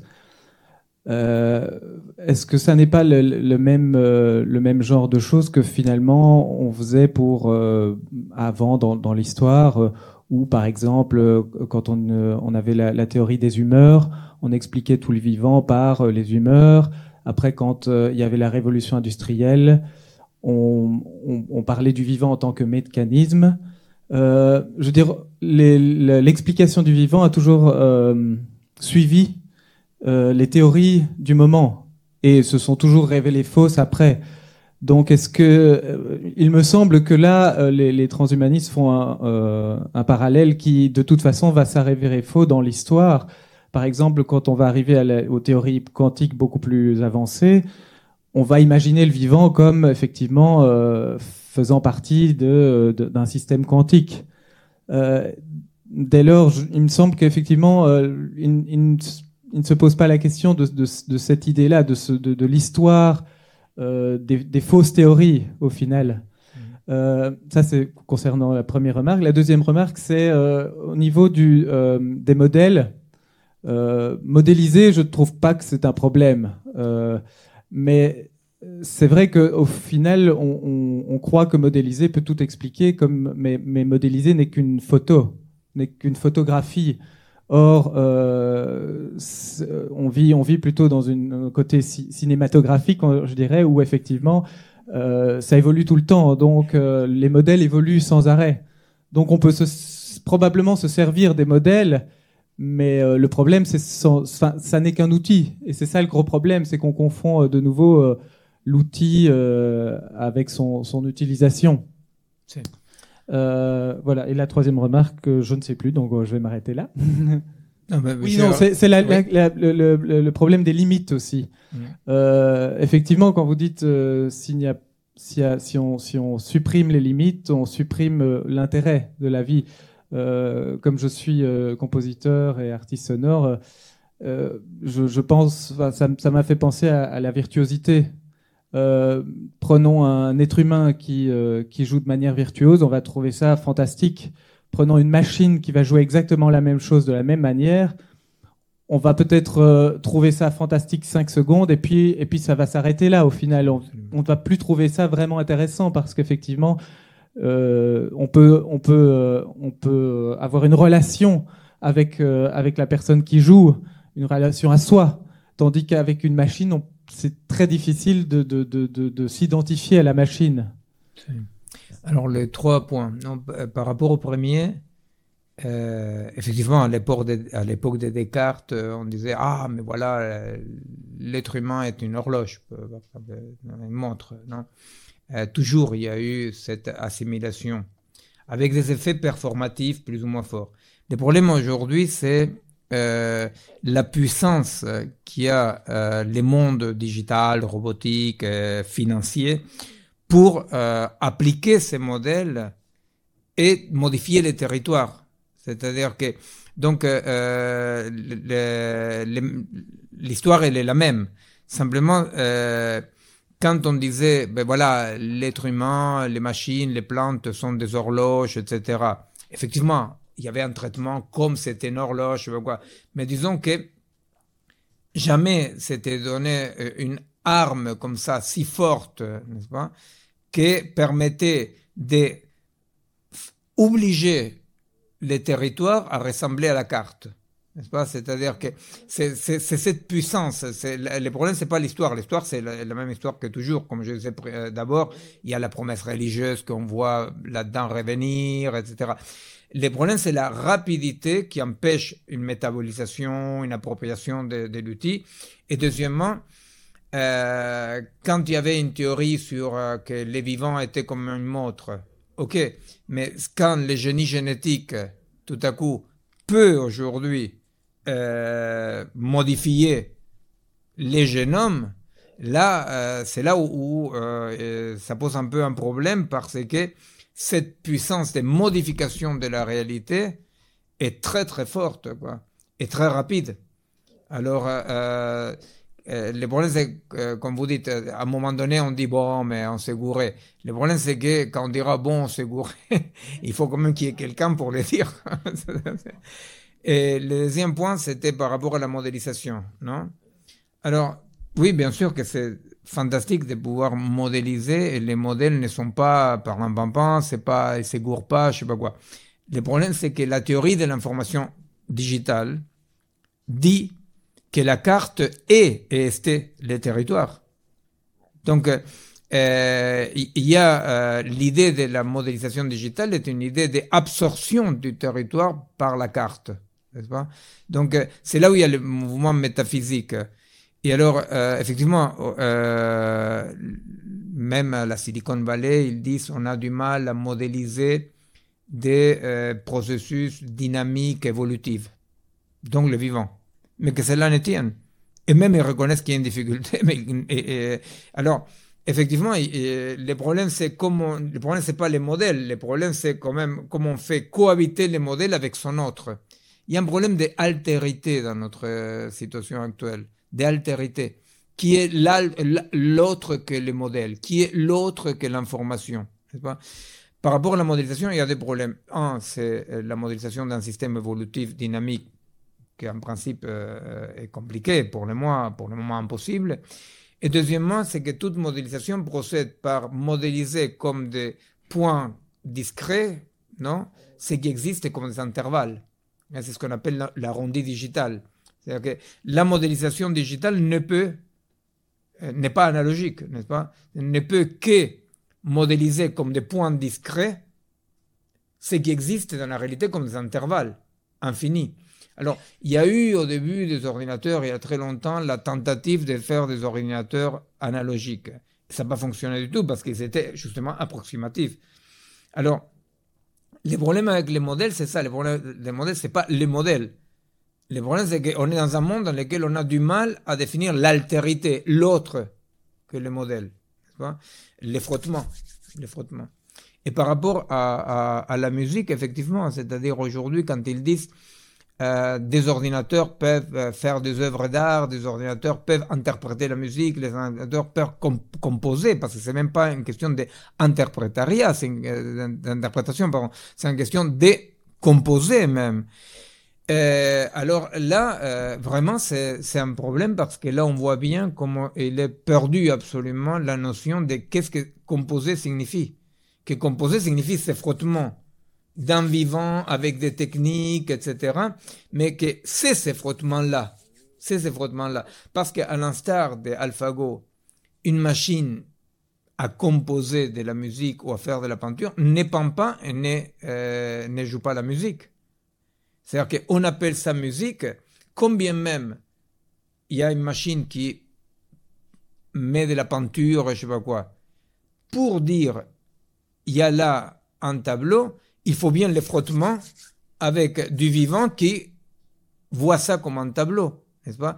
Alors, euh, là, c'est vraiment un problème. C'est un problème parce que c'est une telle fascination, parce que aussi le monde digital se présente d'une telle façon ludique, facilitante, agréable, n'est-ce pas qu'il euh, est très très important de pouvoir dire quelle est la différence entre une machine qui mélange des couleurs OK à travers, par exemple, il y a euh, un, truc qui permet aujourd'hui de faire, de répondre les mails automatiquement. Vous avez entendu parler de ça, c'est une, application, comme ça comme on dit, n'est-ce pas? Alors, comment on fait C'est-à-dire que comme vous avez par exemple 10 000 mails dans votre bécane, non?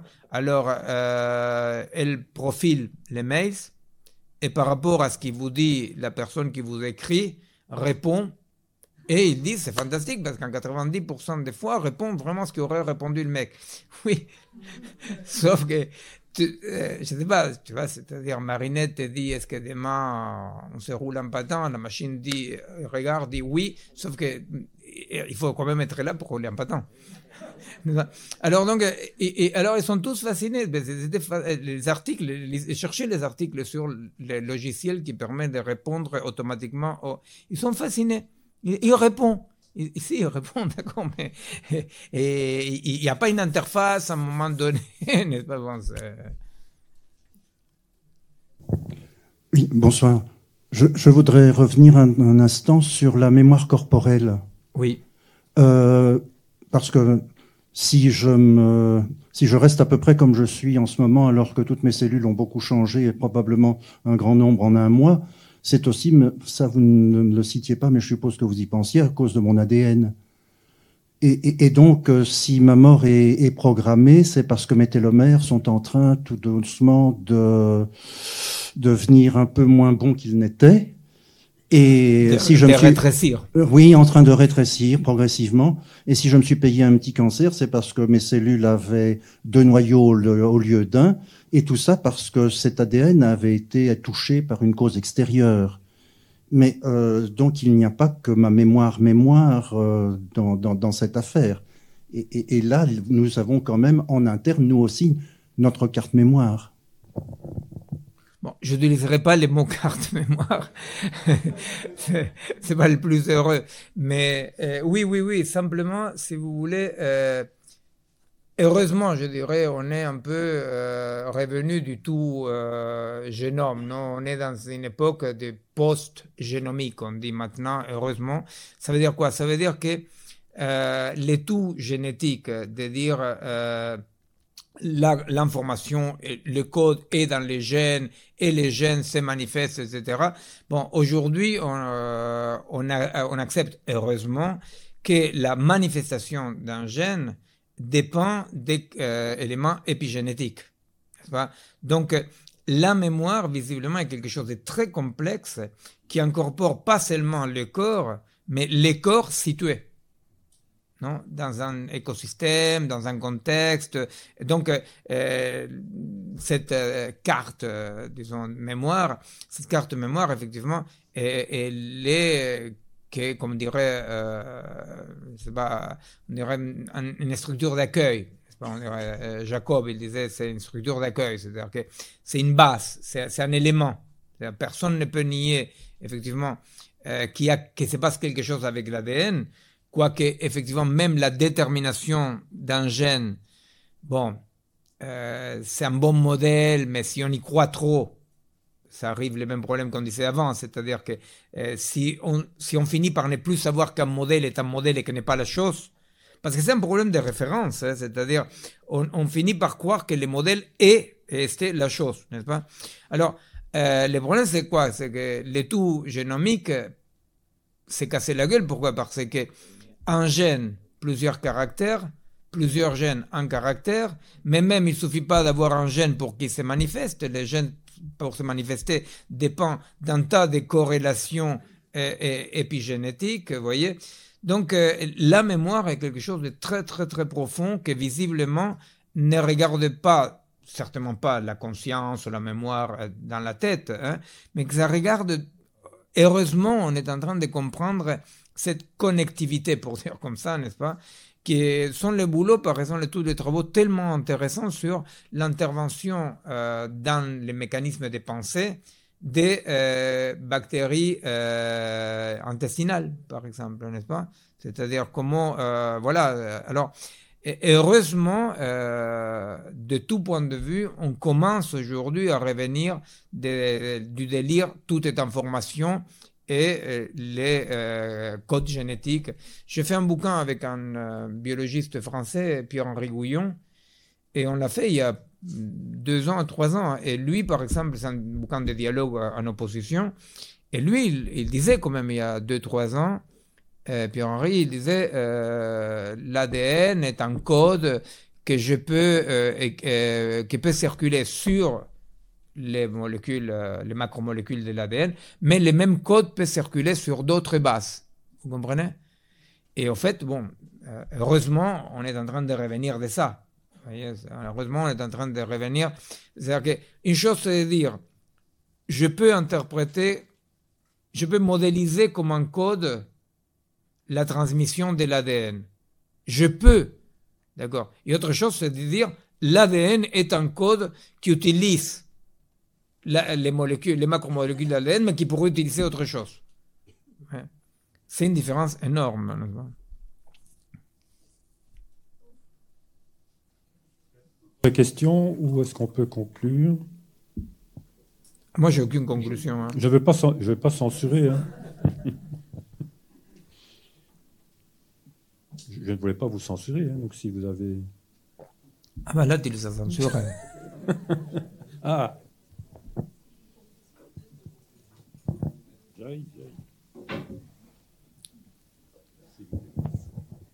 Merci donc. Euh, vite fait, comme ça, vous pensez quoi d'un type euh, Elon Musk de SpaceX, de Tesla, etc., qui a ouvert une boîte, comme ça, lui tout seul, qui s'appelle Neuralinks, et donc qui est euh, pour mettre des composants physiques en vrai dans la tête. Donc là, il cherche des copains scientifiques, neurobiologistes, ingénieurs, etc., etc., pour construire euh, donc des petits instruments qu'on pourrait aller chercher au magasin, qu'on se branchera dans la tête pour effectivement euh, augmenter la mémoire ou contrôler des terminaux, allumer la lumière, éteindre la lumière, allumer le lavabo, tirer la chasse, je sais pas quoi. Et donc lui, il est un peu tout seul dans son délire et il embarque un peu tout le monde. Et c'est ça qu'il est en train de construire. Donc ça existe et met ça en place. Il met ça en place. Donc j'aimerais savoir qu'est-ce que vous pensez. Il n'y a pas que lui. hein, Oui, c'est- enfin voilà. à la Silicon Valley, il y a beaucoup de projets. ce Et ils ont les moyens, effectivement. Ils ont les moyens, ouais. Donc voilà, vous pensez quoi? Non, non, tout à fait. C'est-à-dire, c'est- il n'y a pas que lui. C'est-à-dire, euh, euh, à la Silicon Valley existe depuis longtemps des, des projets assez avancés pour incorporer des puces, euh, etc., qui permettent, euh, permettraient une connexion directe dans une interface euh, neurone-cerveau-machine.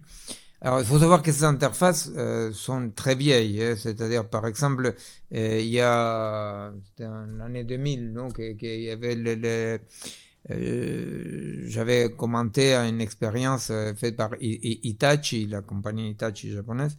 Il avait créé une interface non intrusive, c'est-à-dire en dehors du cerveau, qui euh, captait simplement l'hémoglobine. Alors, qu'est-ce que fait, ce- qu'est-ce que fait ce truc-là Bon, il y, a un capteur en dehors du, crâne, quoi, articulé à un bras robotique. Et alors, vous imaginez, non, vous pensez, ils disent-ils, non, que vous voulez prendre ces verres-là, non? Alors, vous imaginez ça, ou vous pensez à ça, et les bras robotiques prennent le verre, n'est-ce pas? L'an 2000, ils ont fait ça, l'an 2000, ça fait déjà 17 ans. Alors, euh, euh, donc c'est quand même pas rien, c'est-à-dire que c'était une cartographie tellement fine. Alors, à partir de là, tous les délires, on peut lire la pensée, je sais pas quoi. Bon, alors, ces types d'interfaces euh, sont très très avancés et ils disent, euh, voilà, on va maintenant les mettre dans dans, dans, les crânes ou voilà, on va l'incorporer. Bon, alors tout ça est faisable.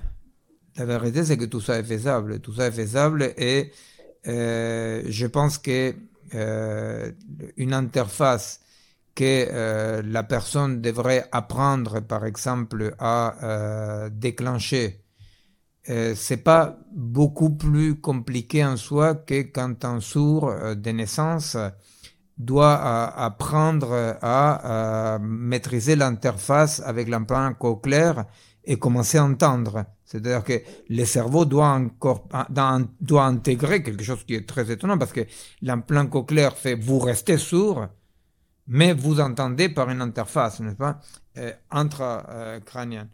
Alors, moi, je pense que c'est faisable. Je pense que c'est faisable. Il doit y avoir des choses qu'ils sont en train de faire, euh, etc. Le problème là, c'est qu'on est dans un déficit total de, signification, de la signification de tout ça. N'est-ce pas? Parce que les gens qui font ça, ils font ça une fois encore, et c'est là le problème, c'est là où les bas blessent, ils font ça convaincus que le reste du cerveau fonctionne comme leur machine, sauf que de façon merdique.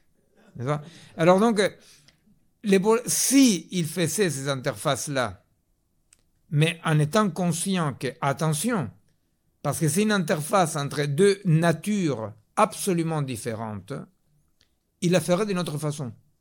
Vous voyez? Donc moi je crois quand même que c'est inévitable que ces interfaces euh, euh, se développent. C'est inévitable. Donc le problème c'est quoi? Bah, Le problème c'est qu'il il faudrait quand même qu'il soit conscient qu'une interface est une interface entre deux dispositifs qui fonctionnent de façon très différente. Parce que sinon ils vont écraser la singularité des dispositifs vivants. Euh, parce que vraiment, hein, je n'ai pas lu un seul article, je n'ai pas lu un seul article dans lequel euh, ce type d'interface euh, tient compte 10, ne serait-ce que que 10, il faut, il faut quand même euh, voir que cette interface s'articule avec un fonctionnement qui lui est tout à fait différent. Non. Toujours, ça part de la base de que de toute façon, de l'autre côté de la machine, il y a la même chose de la machine en moins puissant. Les interfaces médicaux ainsi existent déjà pour faire fonctionner une voiturette, euh, on coller de- des capteurs dans le cerveau et effectivement il a fait avancer. Quelqu'un a appris à manger avec un bras artificiel et en Allemagne pour le moment il y en a un qui a réappris à marcher qui commence à Mais absolument. euh, sur des. Mais, Mais absolument. Parce que c'est à partir de cette première interface que je parlais il y a déjà 17 ans, dans lesquelles, si, euh, quand on cartographie le cerveau, on identifie très clairement qu'est-ce qui se déclenche pour la voie motrice, bah, on remplace la voie motrice par l'interface euh, robotique. Et donc les circuits qui déclenchent ce mouvement-là opèrent et par l'interface le robot fait la chose. Alors euh, voilà, là, c'est un problème de société, vous comprenez, c'est un problème de société, c'est pas un problème des biologistes, c'est pas un problème des roboticiens, c'est un problème que la société doit s'approprier ces problématiques-là. Parce que on est fasciné par euh, euh, le confort, la facilité. Vous imaginez la promesse technoscientifique, elle a fait mieux que Jésus-Christ, voyez, parce que Jésus-Christ aurait fait marcher Lazare, voyez, euh, je sais pas quoi. Mais la techno, il n'y a pas, il n'y avait pas de selfies à l'époque, vous voyez, il n'y a pas de, aucun selfie de Jésus-Christ avec Lazare en souriant, vous voyez. Mais la technoscience, vous imaginez, fait déjà entendre les sourds, demain voir les aveugles, marcher les paralytiques, les Christ euh, au chômage. Hein. C'est un juif qui vous parle. Alors euh, oui, c'est une petite réflexion. Est-ce qu'on n'est pas responsable finalement, nous en tant qu'êtres humains, parce qu'on n'accepte pas notre condition euh, finalement de mortel? Et, bon, c'est bien qu'il y a des gens comme vous euh, qui s'opposent aux transhumanistes et, à tout ce, ce phénomène, finalement, cette utopie de fanatiques qui ne s'arrêtera jamais. Mais on n'est pas un peu responsable aussi parce que finalement, comme j'ai dit, on n'accepte pas la souffrance. la personne qui sait marcher, ben, elle est bien contente de pouvoir quand même utiliser d'une façon ou d'une autre euh, des machines qui remplacent euh, enfin, ses jambes. Et donc voilà. Et qu'est-ce, comment, que peut-on faire finalement? Parce qu'on peut en discuter euh, pendant des années, mais concrètement sur le terrain, à part écrire des livres et faire de la recherche et écrire des articles bon pour prouver que tout ça finalement va contre un mur et que ça finira très mal pour l'humanité, mais que peut-on faire? Voilà, c'est concret. Alors, D'abord, euh, effectivement, euh, il faut deux, choses. D'une part, euh, je n'ai, contrairement à ce que prétend Laurent Alexandre, d'autres transhumanistes comme ça, je ne, je ne suis pas une sorte d'obscurantiste qui dit Ah, on va mourir, chouette, on va mourir, il faut souffrir, chouette, il faut souffrir. Au contraire, je pense que la joie de la vie dépend de limites. Je pense que l'art dépend des limites, l'amour dépend des limites. Donc, euh, je ne suis pas en train de dire, comme ils veulent euh, faire croire, euh, mais qu'est-ce qu'il raconte celui-là Il veut clamser, il veut souffrir, et il veut. Non, c'est-à-dire, moi, je, pense que c'est fantastique qu'il y ait des mécanismes de réparation qui permettent effectivement qu'un paralytique puisse bouger, n'est-ce pas? Bon, alors par rapport à ça, juste deux choses je m'oppose à l'essence unique de la thérapie. Peut-être euh, pour un paralytique, le mieux c'est de bouger. Pour un sourd, c'est pas sûr que blanc au clair soit la même chose. Et c'est pas sûr de que l'objectif soit que chaque être humain individuel soit autonome entre guillemets. Peut-être la solidarité entre des plus fragiles, moins fragiles, c'est plus souhaitable que, que chacun puisse tout faire. Voyez, peut-être plus souhaitable que Pépé à 102 ans puisse euh, bouger rapidement pour aller à la cuisine faire le café, peut-être c'est plus souhaitable que quelqu'un ait envie de faire le café, vous voyez, c'est-à-dire, donc euh, euh, l'idée comme ça de que la seule orientation est l'orientation augmentative, autonome, je sais pas quoi, elle est mauvaise et en plus elle est mensongère parce que cette autonomie-là est une fausse autonomie parce que c'est une autonomie de dépendance absolue. Bon. Alors, Qu'est-ce qu'on peut faire? D'abord, c'est ça. D'abord, il faut essayer de comprendre en quoi la joie de la vie est quelque chose qui est sous condition de limites, mais la joie, non pas revendiquer religieusement, tristement les limites. Au contraire. Et ce qu'il faut faire, vraiment, mais ce qu'il faut faire, je crois, c'est euh, aller vers une utilisation transgressive des machines. Ça veut dire quoi une utilisation transgressive des machines? Ça veut dire que les machines sont là, font partie du paysage, de nous, sont là. La question, c'est que les machines présentent des possibles. Alors, comment se passent les choses dans la vie de tous les jours, quotidienne, pour tout le monde hein? Quand on les voit chez les mômes, c'est moins grave. Quand on les voit chez les adultes, euh, c'est triste, c'est ridicule. Les gens ont une machine quelconque et ils passent leur temps en train d'utiliser les possibles de la machine même les commentaires entre les gens, tu sais que ma machine, elle fait ça, ah oui, non, ah oui, d'accord, et, il peut faire ça, et alors les gens, concrètement, comme ça, pour parler terre à terre, les gens ordonnent leur euh, journée par rapport aux possibilités de la machine, n'est-ce pas? Alors, son, ah, il permet de faire ça, il permet de faire ça, voilà. Et alors donc, une utilisation transgressive, ça veut dire utiliser la machine au service de mon projet. Mais pour cela, il faut que les gens aient des projets qui ait des projets, que les gens aient quelque chose à faire. Là-dessus, les artistes sont exemplaires, parce que comme les artistes utilisent les machines digitales pour faire les mêmes conneries qu'ils faisaient toujours, les artistes, ils colonisent la machine, vous comprenez? C'est-à-dire que, pas tous, euh, mais les artistes en général, qu'est-ce qu'ils font? Les artistes, euh, ils, ça avec papier mâché, après il arrive les, trucs digital, et vous dites, mais, il fait la même chose, mais avec le digital, n'est-ce pas? Alors, donc la question c'est l'utilisation transgressive de la machine signifie donc non pas être au service de la machine, mais utiliser la machine au service de notre projet. Et pour ça, il faut qu'il y ait des projets. Pour ça, il faut qu'il y ait des projets. Alors donc, les projets, ça veut dire, je peux me servir de la machine et développer la machine et que la machine soit mille fois plus performante, mais au service du projet du vivant. Le problème, c'est que pour cela, il faut inverser le courant maintenant. Il faut pas avoir peur de la machine. Il faut simplement coloniser la machine. Mais pour cela, il faut quand même lutter contre la pédagogie des compétences. Il faut lutter contre la fausse côté ludique de la machine. Vraiment, il faut dire merde aux applications possibles de la machine. On s'en fout des applications de la machine. Ce qu'il faut, c'est que certaines applications servent à mon projet mon projet individuel, social, collectif, n'est-ce pas? Mais je pense que c'est ça ce qu'il faut faire. Ce qu'il faut faire, c'est euh, se rendre compte que de plus en plus, on passe nos journées à faire ce que la machine peut faire. Et ben, je sais pas, j'ai un copain, par exemple, que euh, euh, il, il rentre parfois de chez, du boulot chez lui en vélo.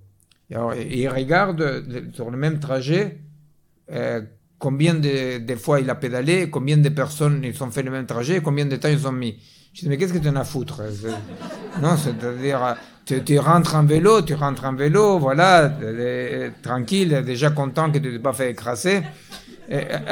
Alors, vous voyez, c'est-à-dire, ben, c'est ludique, c'est ludique. Alors, le mec, c'est ludique. Voilà, alors, c'est-à-dire, il faut savoir que le divertissement, dans les meilleurs euh, euh, euh, exemples de ce que Blaise Pascal écrit, hein, le divertissement, c'est exactement le, mot militaire de divertissement, c'est-à-dire c'est faire que tu t'occupes ailleurs de là où vraiment ta vie se passe. Alors, c'est pas technophobe ce que je vous dis là, vous comprenez? Simplement. Il faut pas accepter de se divertir avec la machine. Vous voyez?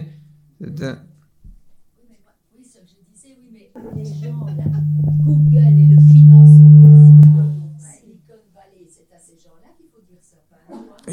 contre... Non, mais c'est contre-foot, ce que j'ai dit, la Silicon Valley. Il faut le dire à nous parce que c'est nous qui euh, acceptons de jouer avec la machine. Il ne faut pas le dire à Google, il faut se le dire à nous. Parce que c'est nous qui acceptons que nos vies soient de plus en plus disciplinées par la machine. C'est nous qui devons ne pas accepter la discipline ludique de la machine. Vous voyez la différence entre la dictature militaire et Google, c'est que les militaires euh, personne ne les, voulait. En tant que Google, on désire tous la discipline Google. Voyez Alors c'est nous qui devons... Ben, c'est un peu la servitude volontaire. Hein. C'est vraiment le triomphe de la servitude volontaire. Hein. C'est-à-dire... Et par le divertissement. Voilà, on s'amuse. On s'amuse comme des dingues. Oui, c'est à propos des implants cochléaires. Je pense que vous avez beaucoup étudié ce sujet. Euh, je comprends vos objections, hein, qu'ils se sont formés avec un rapport à la vie qui était différent de nous. Euh, mais je trouve un peu dommage, surtout, euh, vous comprendrez ça évidemment, puisque vous êtes musicien, ils sont quand même privés de la musique. C'est la seule catégorie humaine qui soit privée de la musique. Est-ce que ça pourrait pas être un médiateur à la musique, justement, pour qu'ils retrouvent un rapport au monde qui est qui les satisfasse, parce que vous dites toujours que les sourds implantés sont des sous-entendants donc on, quelque chose n'arrive pas à rejoindre notre monde. Quoi. Vous dites que je suis musicien parce que vous m'avez entendu jouer le saxophone Oui, hein, entre autres. Ah, je suis très flatté parce que vraiment, c'est-à-dire souvent on me présente avec un tas de trucs et on oublie de dire que je suis saxophoniste. Mais bon, face à un vrai musicien, j'ai honte. Non, euh, la question c'est que je ne me pose pas à l'implant cochléaire, je me pose à rien du tout. Simplement, l'implant cochléaire, elle opère avec cette sens unique dans lequel on dit un sourd ne peut désirer qu'entendre. Or, le désir, ce n'est jamais linéaire. Vous voyez? C'est-à-dire, euh, le désir est quelque chose qui se construit individuellement, socialement, historiquement, collectivement. Alors, euh, il se peut effectivement que pour euh, un sourd, la meilleure chose qu'il peut faire, c'est entendre, n'est-ce pas? Mais pas pour tous les sourds, la meilleure chose qu'il peut faire, c'est entendre. Voyez? C'est-à-dire que le désir ne, vise pas, euh, n'a pas cette dynamique euh, linéaire comme ça euh, et prédictible. Un chômeur veut du boulot, un sourd veut entendre. Vous voyez? C'est-à-dire que non, c'est-à-dire il y a une complexité qui fait que l'essence unique technologique écrase cette complexité, n'est-ce pas? Et alors la vérité c'est que euh, il faut laisser cette place-là. Il faut laisser cette place-là. C'est-à-dire, euh, effectivement, qu'est-ce qu'il peut dire un alcoolo? Je vais arrêter de boire. Oui, mais il faut laisser cette place-là. C'est la place de la clinique à la fois. C'est-à-dire, je ne vais pas t'obliger à dire euh, un désir discipliné. On va voir qu'est-ce qui peut émerger de là, n'est-ce pas? Mais c'est la prise de risque et de responsabilité, effectivement, parce que en tant que clinicien, ne pas savoir à l'avance que le patient toxicomane, la seule chose qu'il peut vouloir, c'est se guérir et tout le reste, ce tralala, ça, c'est quand même effectivement compliqué. Alors, euh, effectivement, si un sourd implanté, bien implanté, peut entendre la musique autrement que comme perçoit un sourd non implanté, parce qu'il perçoit aussi euh, la musique, n'est-ce pas? Eh bien oui, bien sûr. Alors, euh, oui, parce que le corps perçoit la musique au-delà de l'oreille, quoi.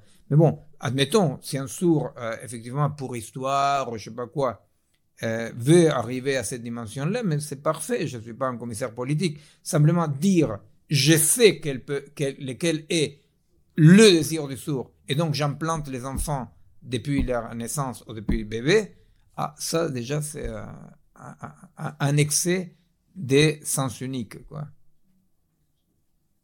Mais bon, il y, en a des gens mais très méchants qui, quand ils m'ont entendu jouer les saxos, ils ont dit on préfère être sourd qu'entendre ça.